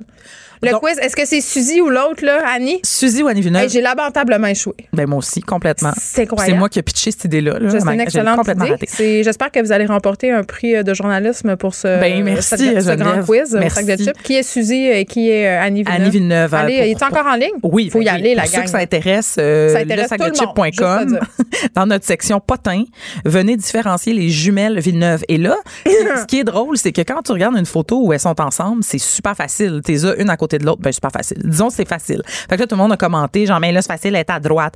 Mais quand tu l'ouvres, on a mis des photos des filles séparées. Tu sais, c'est ça qui est pas si facile que ça. Ça, c'est Arrêtez de dur. penser que vous êtes meilleur que tout le monde. Là, j'ai euh, j'ai un petit update sur les Cossettes. Vas-y. La sœur de Bette Cossette, Oui, la donc gérante, Judith euh, Cossette, gérante. gérante de Cœur de Pirate. Oui. Et Bette a choisi Cœur de Pirate. Oui, et des sœurs boulées. Elle est gérante des sœurs boulées aussi. Tout est dans Mais oui, ils- tout. mais ils se connaissent déjà. Là. Ils se connaissent effectivement. Elle l'a choisi parce qu'ils se connaissent depuis longtemps. On pourrait dire que la voix s'est arrangée. Mais moi, là, C'est pas moi qui ai dit ça, c'est une voix dans ma tête. Mais moi, je- je- je- j'entrevois déjà là, des, des grands problèmes. Parce que là, Cœur de Pirate, elle a pris deux de ses amis dans son équipe. Cœur de pie, c'est pour les intimes. Oui, Cœur de Pie. Mais on sait ce qui arrive à la voix. Il faut que tu gardes juste une seule personne par équipe. Là. Fait qu'elle va devoir trancher. Elle va devoir sacrer un de ses amis dehors de l'équipe. là. Un- un Bette ou euh, Clément. Ou, ou les autres, mais en tout cas, deux de ses amis. Moi, je, je pense que Cœur de Pie s'enligne pour une grosse saison. Une grosse saison euh, à la voix pour sa première. OK. Bon, Suivant. euh, dans les différences d'âge, euh, on avait terminé, mais tu sais, Katy Perry, là, qui a seulement 8 ans de moins que son copain Orlando Bloom. Exactement, celle-ci. Elle a déclaré dans, un, dans une publication choc être enceinte hier Ben soir. oui, dans un vidéoclip. Dans une vidéoclip, elle a-tu pas le sens du punch? Ben, elle est comme habillée comme les photos bizarres de Beyoncé quand elle est Exactement. enceinte. Elle est recouverte de fleurs, euh, kitsch, euh, vintage, euh, Mm. oui, entre autres. Mais elle a aussi bien d'autres kits, là, parce que ça, ça- il y a- J'allais dire qu'il y a de la guenille dans ces clips-là, j'ai quel âge. Mm. Mais euh, oui, c'est alors la chanson euh, s'intitule I Never Worn White et euh, elle, on voit son bedon là, à Donc, ce qu'elle dit, clip. c'est qu'elle n'est pas vierge, finalement. Non. non, c'est ça. Elle a enfanté. Son, son mari, lui, a déjà un enfant de 9 ans. oh mon Dieu, la Jézabel. Qu'on pourrait saluer. Franchement. Oui, c'est ça. OK, là, ça, ça m'a fait beaucoup rire. Oh, tu te rappelles de Sans Pression? C'est un- le groupe de hip-hop? Oui, le rapper. Le père de Sans Pression pourrait avoir trouvé le remède au coronavirus. C'est vrai? Oui. Ah! Ah, j'aurais ben, peut-être j'aurais dû commencer avec ça, franchement, Berlusconi. Ben oui, écoute, le père de Sans Pression, il faut, il faut quand même Il y a du mentionner. talent dans cette famille-là, quand même. Voilà, et c'est un microbiologiste de renom, OK? Il travaille euh, à l'Institut de recherche clinique de Montréal et il a livré une entrevue pas plus tard qu'hier à CTV euh, News dans lequel il relate ses recherches pour trouver une cure euh, au virus COVID-19. Et c'est un, c'est un médicament apparemment à base de produits naturels qui avait commencé à développer pour l'Ebola puis le Zika. Bon, ça n'a pas marché, mais là, c'est presque prêt. Et c'est un produit qui pourrait euh, bloquer l'arrivée de plusieurs virus. Donc, ça serait comme à large spectre. Ah, c'est comme s'il y avait. Il est là-dessus, là. Mais écoute, il y a du talent dans cette Mais famille-là. Geneviève, c'est tellement excitant. Imagine le père de, de, de, de SP, toi. En tout cas, je l'ai même pas nommé, pauvre monsieur. Euh, Majambou euh, Biquet. On le salue. Il n'existe pas sans, sans son fils. Mais non, mais franchement. Qui a bercé notre adolescence. OK, continue. Ah oui. Euh, moi, moi, je moi, j'étais pas très fan, là, mais. non, j'ai essayé ça, je trouvais ça bien mauvais en tout cas. C'est ça, mais c'était à la fin du, du, du millénaire, là. J'étais ailleurs, là. Tu sais, j'étais encore très Backstreet Boys. Ah, moi aussi. Mais on le salue quand même. Everybody, everybody. C'est. Backstreet Back, all right. Et là, euh, écoute, les Kardashian Jenner. Ah, yes! Mais là, ça fait trop longtemps qu'on en a parlé. Qu'est-ce qui se passe avec eux autres? Ben là, Kylie Jenner a enfin réagi à la controverse entourant son orteil bizarre. Oui, c'est quoi qui s'est passé? Parce qu'elle a mis une photo d'elle très sexy, mais les gens ont focusé sur un autre détail de son ex- anatomie. Exactement. Une- alors, une photo en maillot affreusement laid. Là, c'est peut-être du jugement, mais n'importe qui qui a un peu de jugement va avoir le même que le mien. Je vous dis tout de suite, son lait. Avec sa sœur Kendall. Donc, les deux filles posent euh, pour euh, la collection de maillots. Mais là, tout le monde a fait des gros close-up sur l'orteil de Kylie Jenner parce qu'elle a comme l'orteil du milieu plus court. C'est parce qu'ils ont trop retouché les photos puis ils ont raté, Ben, c'est quoi? C'est très bizarre. C'est celui du milieu là, qui est court. Bon, donc vous avez enquêté? Bon, fait que là, on a enquêté et on a suivi, on a suivi. Là, elle a finalement réagi euh, en story, hein, euh, Instagram, pour te montrer à quel ça point. qu'on règle nos problèmes maintenant ben, dans le monde moderne. On fait ça. des stories. Ça, écoute, ça avait pris une telle ampleur et elle a bien expliqué à l'aide de- d'une démonstration euh, filmée que quand ses pieds sont à plat, euh, ils sont très normaux, ses orteils sont normaux, mais quand elle lève, celui du milieu, il suit pas. Fait qu'il est comme plus court. Est-ce que tu trouves pas ça absolument incroyable que cette jeune femme sente le besoin de se justifier et de faire une espèce de vidéo pour prouver qu'elle a un orteil normal? Ouais, mais c'est- notre génération, ça, Geneviève. C'est la vie maintenant. C'est la première milliardaire, hein, supposément self-made. Euh, c'est- c'est- Je trouve ça fascinant quand même. Ben, Tu c'est- son- son- son oui, orteil. je veux pas, je veux pas bitcher le fait qu'elle qu'elle soit un milliardaire. Ben, bien, je euh, sauf qu'elle a eu des gens avant elle. Là, elle a eu ses. Elle serait pas Ben oui. devenue milliardaire si vite si elle n'était pas une Jenner. C'est ça, tu c'est une self-made. euh, Mais quand même, entre mais quand même. guillemets, mais quand même femme d'affaires euh, accomplie. Il nous reste un petit 30 secondes. Ben oui, j'aime. un petit Ben, dessert pour moi? Deux choix, soit Pierre Brassard qui a retrouvé son portefeuille, soit le prince Andrew qui séduit des femmes en les laissant Ça, s'asseoir ça, sur le trône. ça, ça, ça, ça. OK, Ah oui. Mais rapidement, je trouve ça tellement drôle. Alors, c'est son move euh, pour séduire les femmes, le prince Andrew, sont qui très- est dans l'eau chaude hein, pour des histoires euh, très graves, euh, bon, Oui. euh, de possible pédophilie. Mais super. bref, il ramène des femmes à, à- Buckingham, puis il, il- il les assoit sur le trône pour les séduire. C'est pas le trône des toilettes, là, le vrai trône royal. Non, the real one, celui de la reine Ben, Elisabeth écoute, non, à chacun ses techniques, puis il Voilà. y en a qui sont plus chanceux que d'autres. Caroline J. Murphy, merci. beaucoup. On se retrouve demain de 1 à 3. Bonne fin d'après-midi, tout le monde. Cette émission est maintenant disponible en podcast. Rendez-vous dans la section balado de l'application ou du site cube.radio pour une écoute sur mesure en tout temps. Cube Radio, autrement dit. Et maintenant, autrement écouté.